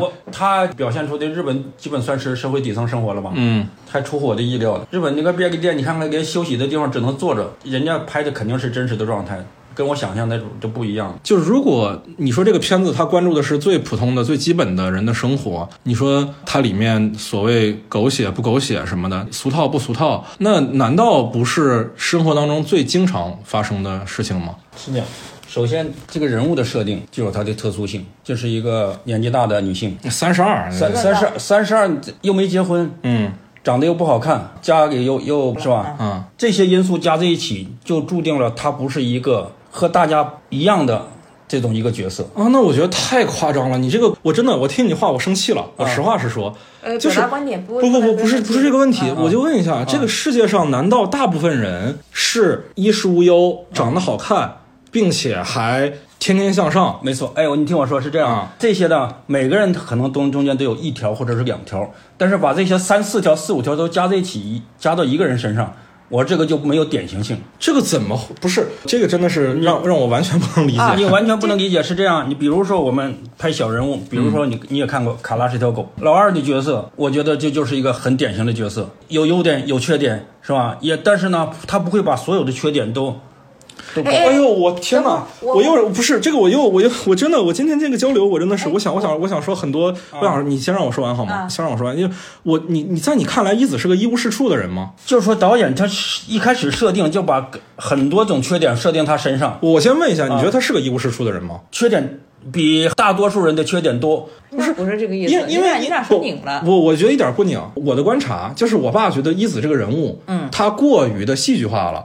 因为他身上的缺点太多了，但是我是觉得这个事儿为什么让我觉得很很费解，就是就就在于说我们生活上遇到的很多人，嗯，他们都是缺陷很多的。你看到一子好像啊，比如说呃，完全不注意外形，看似是一种自我放弃的状态。嗯，你比如说他懒，但是我换句话讲，你看这个人他有一点，起码说他每次买完东西之后，他给便利店捐钱，对吧？你再看他对人是非常非常真诚的，他宁可委屈自己，他不会去伤害别人。嗯，那为什么说你从他身上看到的就是一个这个人最最最有缺陷的那些地方呢？还是没没没没没谈到一起。那咱们再说，他练习拳击心态是什么样的心态？初衷是个什么初衷？像这种剧烈的这种对抗，肯定是有在在他的心理上是有一种。比如说对社会的不满的展现，而不单单是他想使自己强壮，使自己人格更加独立。那这些不都体现在你说那些所谓狗血俗套，但在我眼里看来十分现实的情节里吗？他被人侵犯，他被人抛弃，你也看到了新的店长一个十分傲慢的态度对待他，对待其他的他更认可的社会底层的人。我我觉得这是非常非常具体的理由啊。生活给他带来的最直观的点就是痛。为什么片子里面后面唱痛唱那么多次？其实。我觉得这个片尾曲也挺太直白的。哎呀，那我我我我特别困惑，因为我们上次刚聊的《河边的错误》，嗯，然后你说这个片子他拒绝观众，让观众看不懂，嗯，今天你又觉得这个片子他又太直白，这个片子大家看的已经很懂了。生活对他这这造成的痛，大家都已经很知道了，还要在那喊痛痛痛！我要走走走。那是总结整片整个片子嘛，片尾曲嘛。总结那，你还不如写写个这这这最后写个这个本片中心思想是什么什么的。哎呀，你爸是唐诗读多了呀，这就成含蓄有。不是不是这个意思。那我我换句话讲，那不想明白的片子，《河边的错误》你也不喜欢？到底到底要不要给你这样的观众把片子里面想说的东西讲明白？就是在讲明白了。就不要再讲了。这我今天要说到，我对我爸最不满的一点啊，这个我真的真的是要说，就是为什么在拳击比赛的时候你去看手机了，然后我跟你说看电影，然后你还说这有啥好看的？我说动作难道又不是情节吗？你跟我说动作当然不是情节，这个让我非常的不能理解。你爸是不是不喜欢看动作片？不是，这不是，这不是一个动作片啊！这当然不是一个动作片，这要是一个动作片啊，比如说动作出现，你像《速度与激情》那种的，就是为了让人肾上腺素飙升。嗯，那你不看可以不看，因为我们不需要那么多肾上腺素，我们只要看内容就好了。当然，那篇《速度与激情》什么的内容也没什么好看的。但是我们说回到这个片子，它不是那样的片子。嗯，人物的那个动作本身就是情节。这个人一开始啊，可能还有自信。然后后来被人打了踉跄了，但在他最踉跄的时候，他倒下了，他还是要站起来。这种动作我们见的太多了，你还把那你不看你怎么会知道呢？拿它奉为经典，呃，所以说这些动作我都知道怎么回事啊。你知你怎你怎么知道怎么回事？你知道他要接下来要更踉跄吗？那我我肯定知道啊，最后肯定要要要被人打打打的就就满身是血，然后又说我还要站起来，我还我我还要继续打，是吧？我还不能向生生活屈服，就是这样子嘛。结果结果他也确实是这样子，不出我所料啊。我不是那怎么又成跟创作者的竞智力竞赛了？所谓出你所料不出你所料，有那么重要吗？当然，哎，那是我是观影的感觉就是这样。那我问一下，你的观影感觉只追求新奇吗？不是，不是作为新奇，只要是在我这个意料之中，或者是没有让让我感到新奇，这哎对，没有感到新奇，这我感观影感受确实也也也也不爽啊。那你看《西游记》、看《赤壁》、看《三国》干嘛呢？也也没有感动到我呀。不是，那你看那你看历史题材影片干嘛呢？谁不知道历史的结局是什么？就是历史题材影片到底为什么值得被讲述？真实的生活，人被生活击倒，在生在被生活击倒的过程当中，感受到自己的存在，这样的故事，你哪怕你知道结局，那难道过程不重要吗？过程重要是这样，在我的预料当中，它不会有什么新奇，所以说我就不不准备看。结果呢，也验证了我的些判断。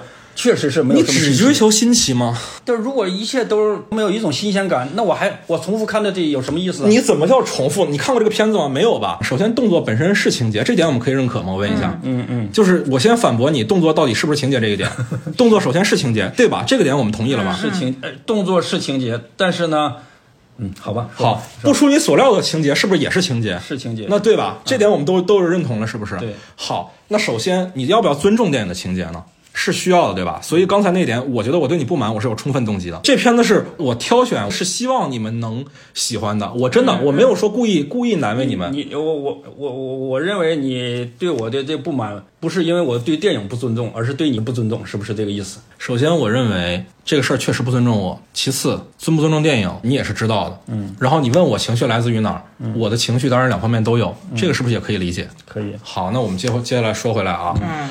你知道了要发生什么，你知道了故事的结局，你知道了终点，不代表它过程不重要。它的过程意义就在于动作本身。这个细节真的，我就真的不想讨论细节，因为细节太多了，是吧？嗯嗯。我还是想就是说宏观的讨论一下，比如说，你以后拍电影，就还是刚才那个问题，选择人物是怎么选，你有你的想法，我有我的想法，是选择一个典型性的人物，还是个非典型性的人物来表达你？如果要是一个完全大众化的人物，你还能把你的所有的东西都能表现出来，我觉得这个才是高水平。好，那我我我来问你一个问题，嗯嗯，小偷家族你喜欢吗？一般，一般是吧？嗯。小偷家族的案例比他极端太多太多太多了。嗯嗯。一屋子小偷，没有血缘关系，嗯嗯，这是一个非常非常极端典型案例。他是这样，我我我觉得哈，嗯。我认为他的普遍性是他在这这个阶层人，比如说这个小偷这整个这这这这里的，他是有普遍性的，但是他整体这种他是个特殊性，所以说它也有它的普遍性，它它但是它的普遍性就是有一定的范围的。那这个片子难道没有吗？我觉得一子这个人物不是很很有普适性吗？能代表很大一群人啊。很大一群人，代表很大一群人没问题，就代表生活不如意的人也没问题，嗯，代表这个呃是吧？对生活失去信心的人也没问题。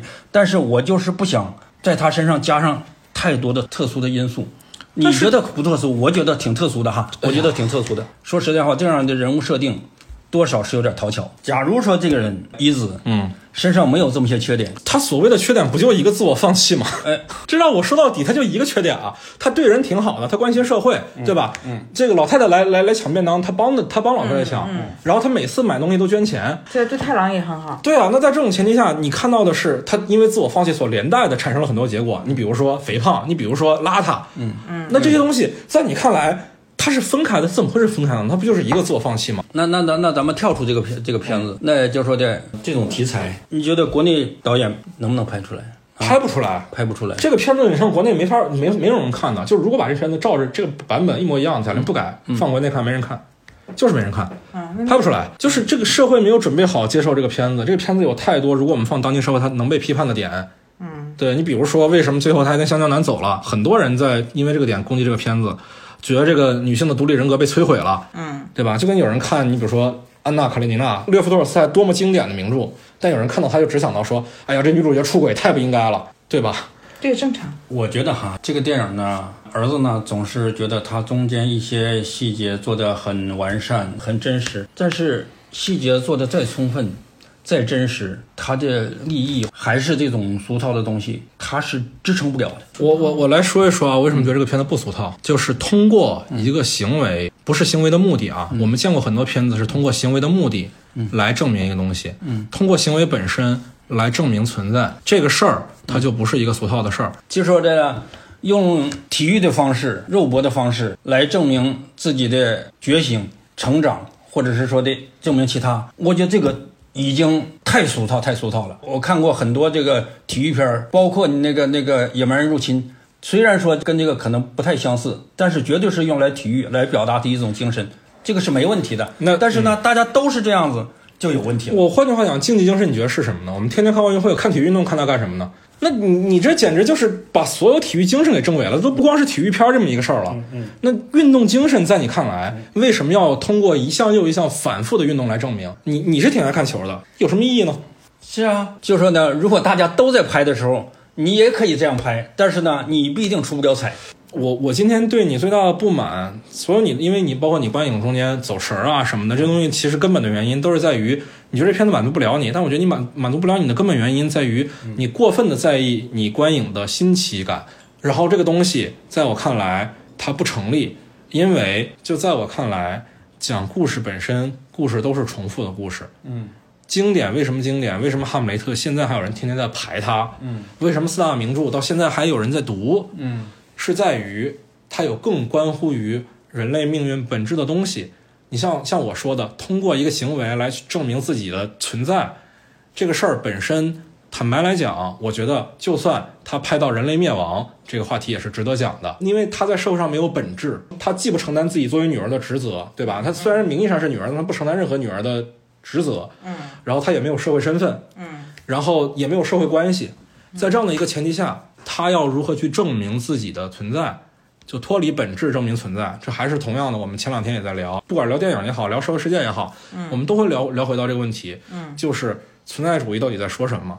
然后我认为这个东西本身不是我的过度解读，我认为这个片子真的是跟这个有关的。他这个片子里面为什么把这个角色设计成这样？设计成一个不称职的女儿，没有任何社会关系的人，没有任何的职位，嗯都是在说脱离了这些，你到底是什么？所以我认为在这种情况下，所谓观影的新奇感根本就不重要，因为新奇感本身就只是一种观影刺激的追求。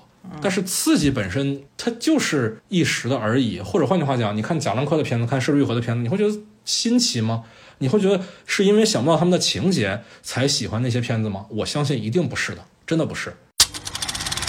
以上就是我和我的家人一块儿讨论啊，或者说争辩关于《百元之恋》这部影片。那在这那在这场争论之后呢，我和我爸又决定心平气和的坐下来聊一聊，说我们的分歧根本是在哪儿？文学跟电影的区别到底是什么？电影它作为一种艺术形式最特殊的地方又是什么？这也是我觉得我们在今年的这个录音里面，我和我爸做的最有意义的交流，也十分希望大家可以去我的另外一档播客《麦序》里面听一听我们交流的完整版。因为时长的原因，我没有办法在这期节目里把所有的内容都展示出来。我在这期节目里。很多时候只能保留观点，但是论证的过程都被我省略了。而在麦序那边呢，我完整的保留了整段对话，所以我们无论是观点还是说支持观点的论据，都会比这边更加的丰富。嗯，完整版非常精彩。你听了？我听了一下。嗯，那同样的录音将在提示音之后开启。就是我想聊这个电影。是如何打动观众、感染观众的，是吧？是观众有代入感，或者是观众感同身受，还是说这观众把自己置入当时的环境当中？因为有的时候会只是这样，比如说跟我们境遇相同、年纪相同、有相同的经历，这样呢可能会更容易打动。但是呢，有些呢，比如你看古装片儿，这个就完全不会这样子。这到底是什么样子？才能使我们被电影所感动。我不知道这种实际到底是什么在感动我们。这个这个话题确实真的挺有意思的啊，因为感动或者说让观众产生共鸣的那类的片子吧，我们就不讲那种智力竞赛片儿，嗯，希区柯克那种先不提啊，嗯，我们就讲能在情感上动人的片子，嗯，我觉得第一个最重要的。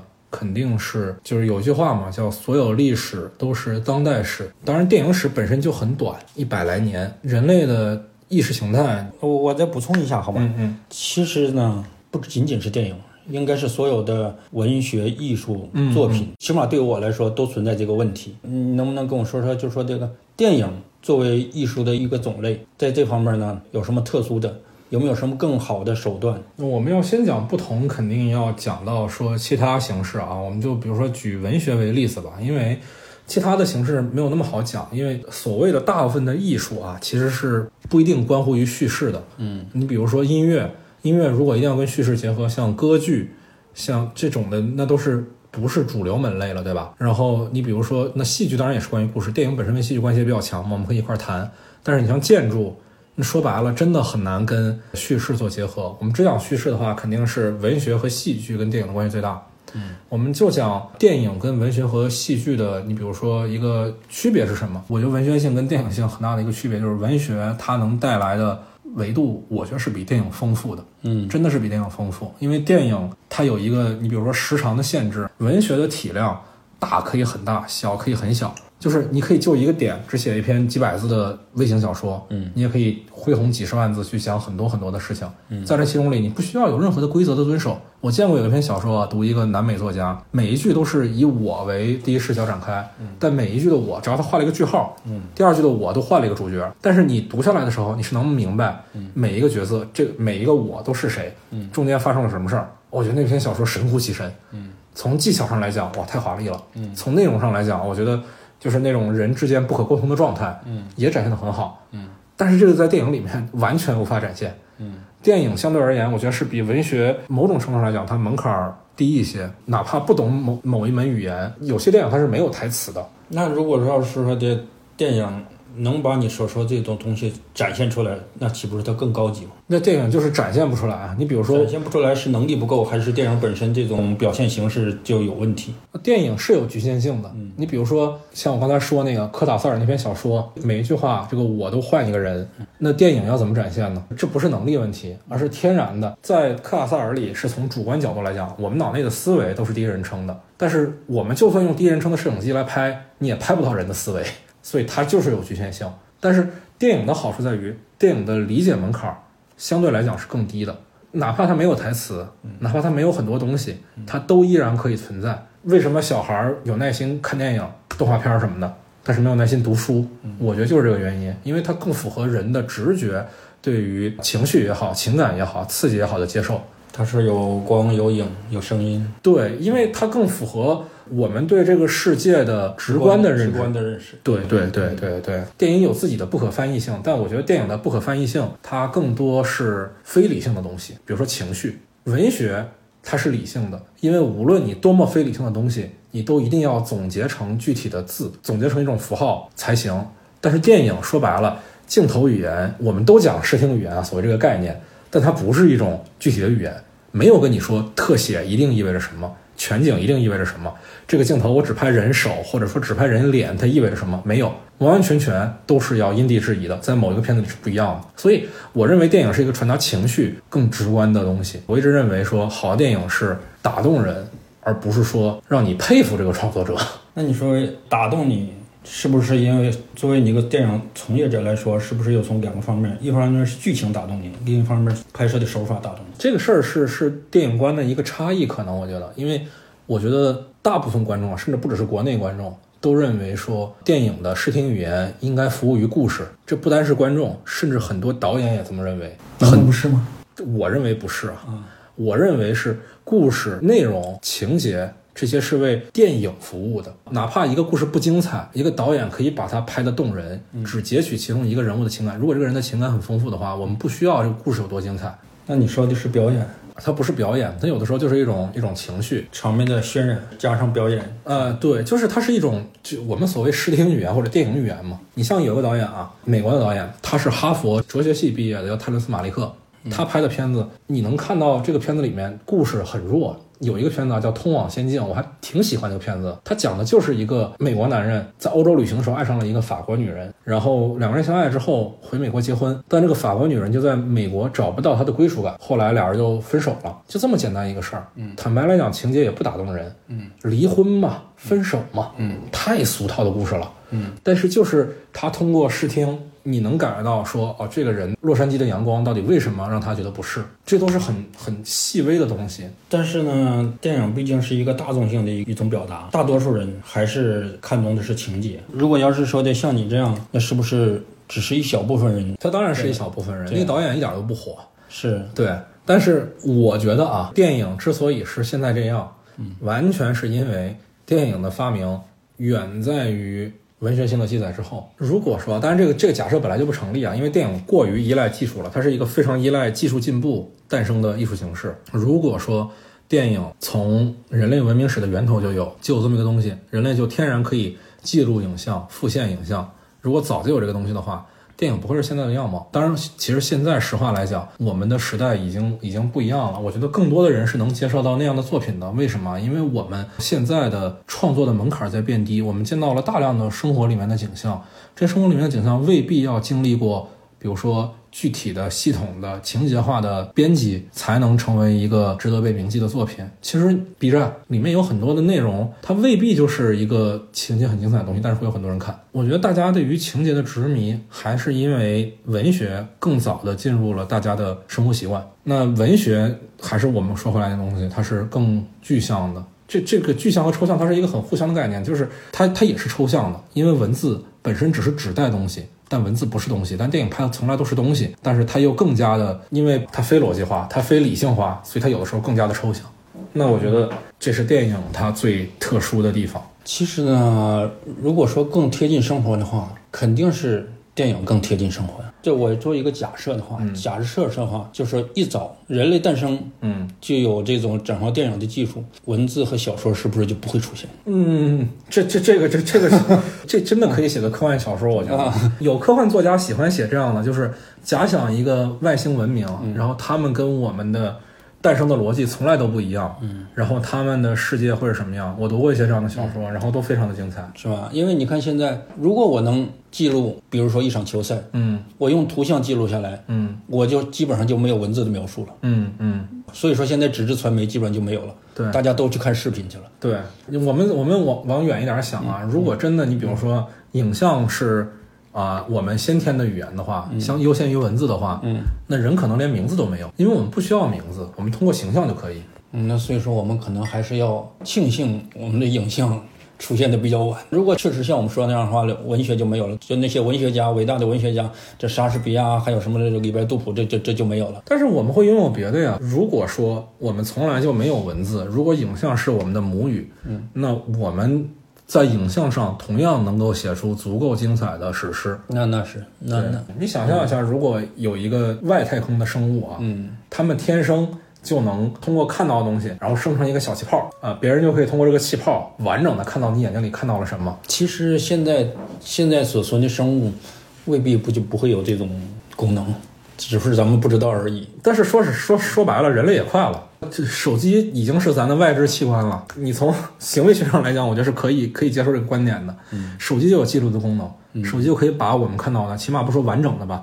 很大一部分复现到别人眼前，所以说现在大家都都不写字了嘛，对，是吧？对对对对，我我不知道你一年用几次笔，顶多是个签名。怎么说呢？所以我追求的理想的电影呢，它就是你在感受上能打中别人、击中别人、触动到别人，通过一种非理性的方式来跟别人产生共鸣。就是现在呢，我就就就就就就有一个很有意思的事情，比如说我们现在很多的电影是通过改编小说来的，哎，就小说记录了一件事情，然后呢又通过电影转述出来，其实呢更直接的方式。是通过电影绕过小说，直接还原当时的场面。小说表现的是现实，也不一定是现实吧，反正是一个创作者的精神世界。对，一个精神世界。嗯，然后你又从影像表现出来。嗯，其实你还不如不用小说，直接表现。对，这有这有一个观点啊，就是所谓的一流小说改不出一流电影。问题是在于什么？在于如果一个一流小说，嗯，呃，一个创作者拿到他的改编权，我要拍，首先我不能改太多。嗯，因为原作的地位使然，嗯，我不能改太多。但是问题是，小说的很多东西我们刚才也证明过了，它跟电影的逻辑是不一样的。那在这种情况下，我不改的话，又会让这个电影不好看。那我该怎么办呢？我怎么做都做不好。说起来，从小说拍电影，我就想起来这个事情，这个翻拍的事情。翻拍和把小说改编成电影，实质是不是一样的？呃，实质确实是一样。确实是一样的，但是难度是不一样的。因为小说影视化，它必然要承担很多的风险。你比如说我们说的文学性跟电影性的冲突，嗯，你比如说电影观众跟文学的受众，它本身就不是一个群体。那你说从难度角度讲，难度角度来讲，因为原版的电影，嗯。大部分啊是已经被验证过成功了的，你基本上照着它做很难失败，那你你也很难超越。那你都翻拍了，你还想着超越干啥？翻拍的目的是啥呢？翻拍的目的很多时候是把一个经典的故事按照当下的时代做适合当下的演绎，适合某一个特定地区、特定群体观众的演绎。要我从直观上来讲，翻拍的难度肯定是比这个改编小说的难度要小，小多了，小多了嘛，嗯，是吧？因为有一个蓝本在那里。对，那你说大家。都在翻拍，是说的我们这个编剧或者导演群体这个创作能力不够，还是说的想急功近利，想走一些捷径？我觉得从来都不是这个问题啊，就是创作行业啊，可能跟你的医疗行业不太一样，创新并不是最核心的动因，这个只是在某种环境下吧，在国外也是这样的。那当然是了呀，你像。前年奥斯卡最佳影片，嗯，就是一翻拍的片子。再给你举个例子啊，也是影史上比较经典的一个例子。有一个意大利导演叫莱昂内，然后呢，他有一天看了黑泽明的一个片子，叫《春》啊，不是《春三十郎》，是叫《用心棒》。用心棒是日语啊，意思是保镖的意思。对，那片子就是讲一个江湖浪人，一个侠客进入到了一个黑恶势力盘踞的小镇里，然后路见不平拔刀相助，通过一些自我的牺牲和计谋，嗯，最终。让正义重见天日嘛，然后莱昂内喜欢这个故事，根本没打招呼，把它改成了一个西部牛仔的故事，情节设定基本上一模一样，连躲进棺材里逃过一劫都一模一样。在这种情况下，那片子他翻拍那个版本啊，说是翻拍可能也奇比较奇怪啊，因为他也没跟人打招呼。那片子叫《荒野大镖客》，也同样成为了影史的经典。坦白来讲，在电影界，情节起码以电影艺术标准来看。从来都不是第一标准，但是翻拍定义的只是情节，情节本身就没有那么的重要。为什么《荒野大镖客》能成为经典，没有被人痛骂？嗯，是因为它开创了一种新的西部片的风格。嗯，情节不是重点，那是什么是重点？那就是电影表达本身。嗯，我自己啊，看一个片子，它有没有价值，无论它是翻拍片也好，还是说它是一个原创故事也好，我看的都是它原创性够不够。哪怕是翻拍片，我的要标准也不会降低，要不然的话就是无效翻拍。国内有这样的电影，那不叫翻拍，那叫汉化。在我看来，反正是这样。大家都走翻翻拍这条路子，那原创性不就越走越窄了？我觉得呢，这个也不是说编剧创作力的下降，而是电影史发展了这一百多年，故事本身已经快把这个形式一开始诞生时候那个红利给透支干净了。它为什么一开始的电影刚诞生时候，我们觉得哦，好好好有原创精神啊，很多片子都是原创的，没什么翻拍。那是因为说白了，那时候你翻拍你都不知道翻拍谁，你无非就是从。之前的其他的艺术形式里面找点故事，你拍了，你算原创。嗯，但是坦白讲，等那些红利吃完了，那电影就是搁浅了呀，原创力就是搁浅了呀。因为讲故事这件事情已经被人类干了好几千年了，故事应该是无穷无尽的吧。那我觉得不是不是不是，就故事它不是无穷无尽的。嗯，你比如说《王子复仇记》，它这个故事你不写莎士比亚的名字，编剧栏里不写他，嗯，但是他说白了就是一个王子复仇的事儿，嗯，太常见了，好几百部这样的片子，《狮子王》它就是一个哈姆雷特的故事，它就是一个把哈姆雷特的故事变成非洲大草原上狮子家族之间的斗争，仅此而已。故事不是无穷无尽的。那上次我跟你说那个抗战的时候，然后把这个提前的迁都的时候，那个搬运的时候，有一个人给谁讲呢？给杨德昌讲。杨德昌就是准备拍啊，但是呢就去世了。其实有些东西，我觉得可能还是发掘不够。不不不，如果我们把叙事这件事情本身单独摘出来的话，文学也好。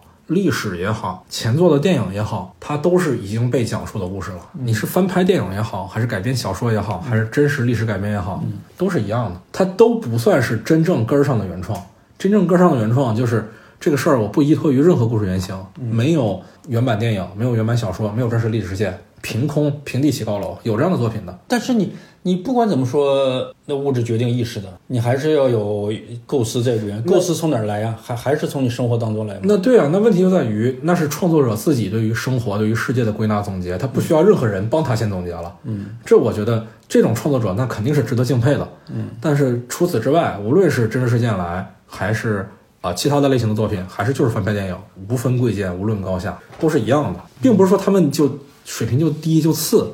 而是说，真的平地起高楼的创作者，那值得脱帽致敬。嗯，对，那是很不容易，很不容易，很不容易的。那真的很难很难。你像我为什么觉得贾樟柯他的那个《山河故人》水平比《天注定》高？因为《山河故人》它里面的事儿是贾樟柯自己提炼总结的，包括对未来的想象。然后《天注定》的问题就在于，它很多时候还是依托于现实中发生过的事情。嗯，每一个故事都能找到原型。那我觉得贾樟柯要么就是他对于现实他有发生欲了，觉得这样的事儿应该更更大范围被关注；要么呢就是觉得他真的在《山河故人》那个时候水平提升了。我是觉得《山河故人》是比《天注定》要好。电影这东西确实是，我们要往深入想一想，电影和文学到底是什么关系，还是挺有意思的。像刚才我们讨论一样，如果电影比文学先出现，会会怎么样？是吗？嗯啊，文学可能就没有了。以上就是我们本期节目的全部内容，其实也是我们这个漫长的春节假期的最后一站啊，也不能说最后一站吧，毕竟红毯先生我们还没发出来呢，是不是？哎，这次春节确实带给了我很多不一样的体会啊，无论是说跟家里人的交流，还是说做这好几期节目，甚至包括我们在评论区跟我们意见不同的网友在讨论，其实都是能带来一些收获的，也确实见识了很多观点的多样性。实话实说，也见识了一些物种的。多样性对，确实有一些不太礼貌的留言啊。虽然啊，我们通过这样一次就是与父母的对谈吧，然后也包括这次春节档呢，我们在评论区，然后以及在网络上看到了很多就是大基数观众、大众影迷的一种观点。但是我依然觉得，就美是没有高低的，审美是有高低的，嗯，永远不用向。观众低头，嗯嗯嗯，这句话我是可以留下来的啊，反正都到结尾了，也没有多少人听到这里，是吧？听到这里的都是我们的家人。对，就听到这儿，然后你要是想想骂我一顿，那我觉得我也无所谓。这个春节挨的骂也不少了，也不差这一点是是是是是，菊哥这四年在春节吃了多少亏啊？是不是？哎，我为韩寒承受了多少委屈？嗯嗯嗯。也感谢每位听众朋友们啊，在这个春节里面陪伴了我们这么久。感谢我们的父母，无论你们是情愿的还是不情愿的，都真的耐心的跟我们做了这么多交流。如果大家有其他的观点，欢迎在评论区留下你的看法，也欢迎大家加入我们的听友群，在微信上搜索 After Cine，添加我的个人微信。就可以加入我们了。也感谢每一位听到这里的朋友，感谢菊哥，感谢菊爸菊妈，感谢我的父母，感谢麦爸麦妈。对，那我们今年的春节节目真的就录到这里啦，朋友们。希望红毯先生这期节目能够快点跟大家见面。是，呃，见面是不是有点奇怪？嗯，确实啊，见面好奇怪哦，但是没关系啊，大家能理解对吧？对。好的，好的，那我们就先聊到这儿吧，朋友们，下期节目再见。拜拜。下期节目再见，拜拜。花的心藏在蕊中，恐怕花期都错过。你的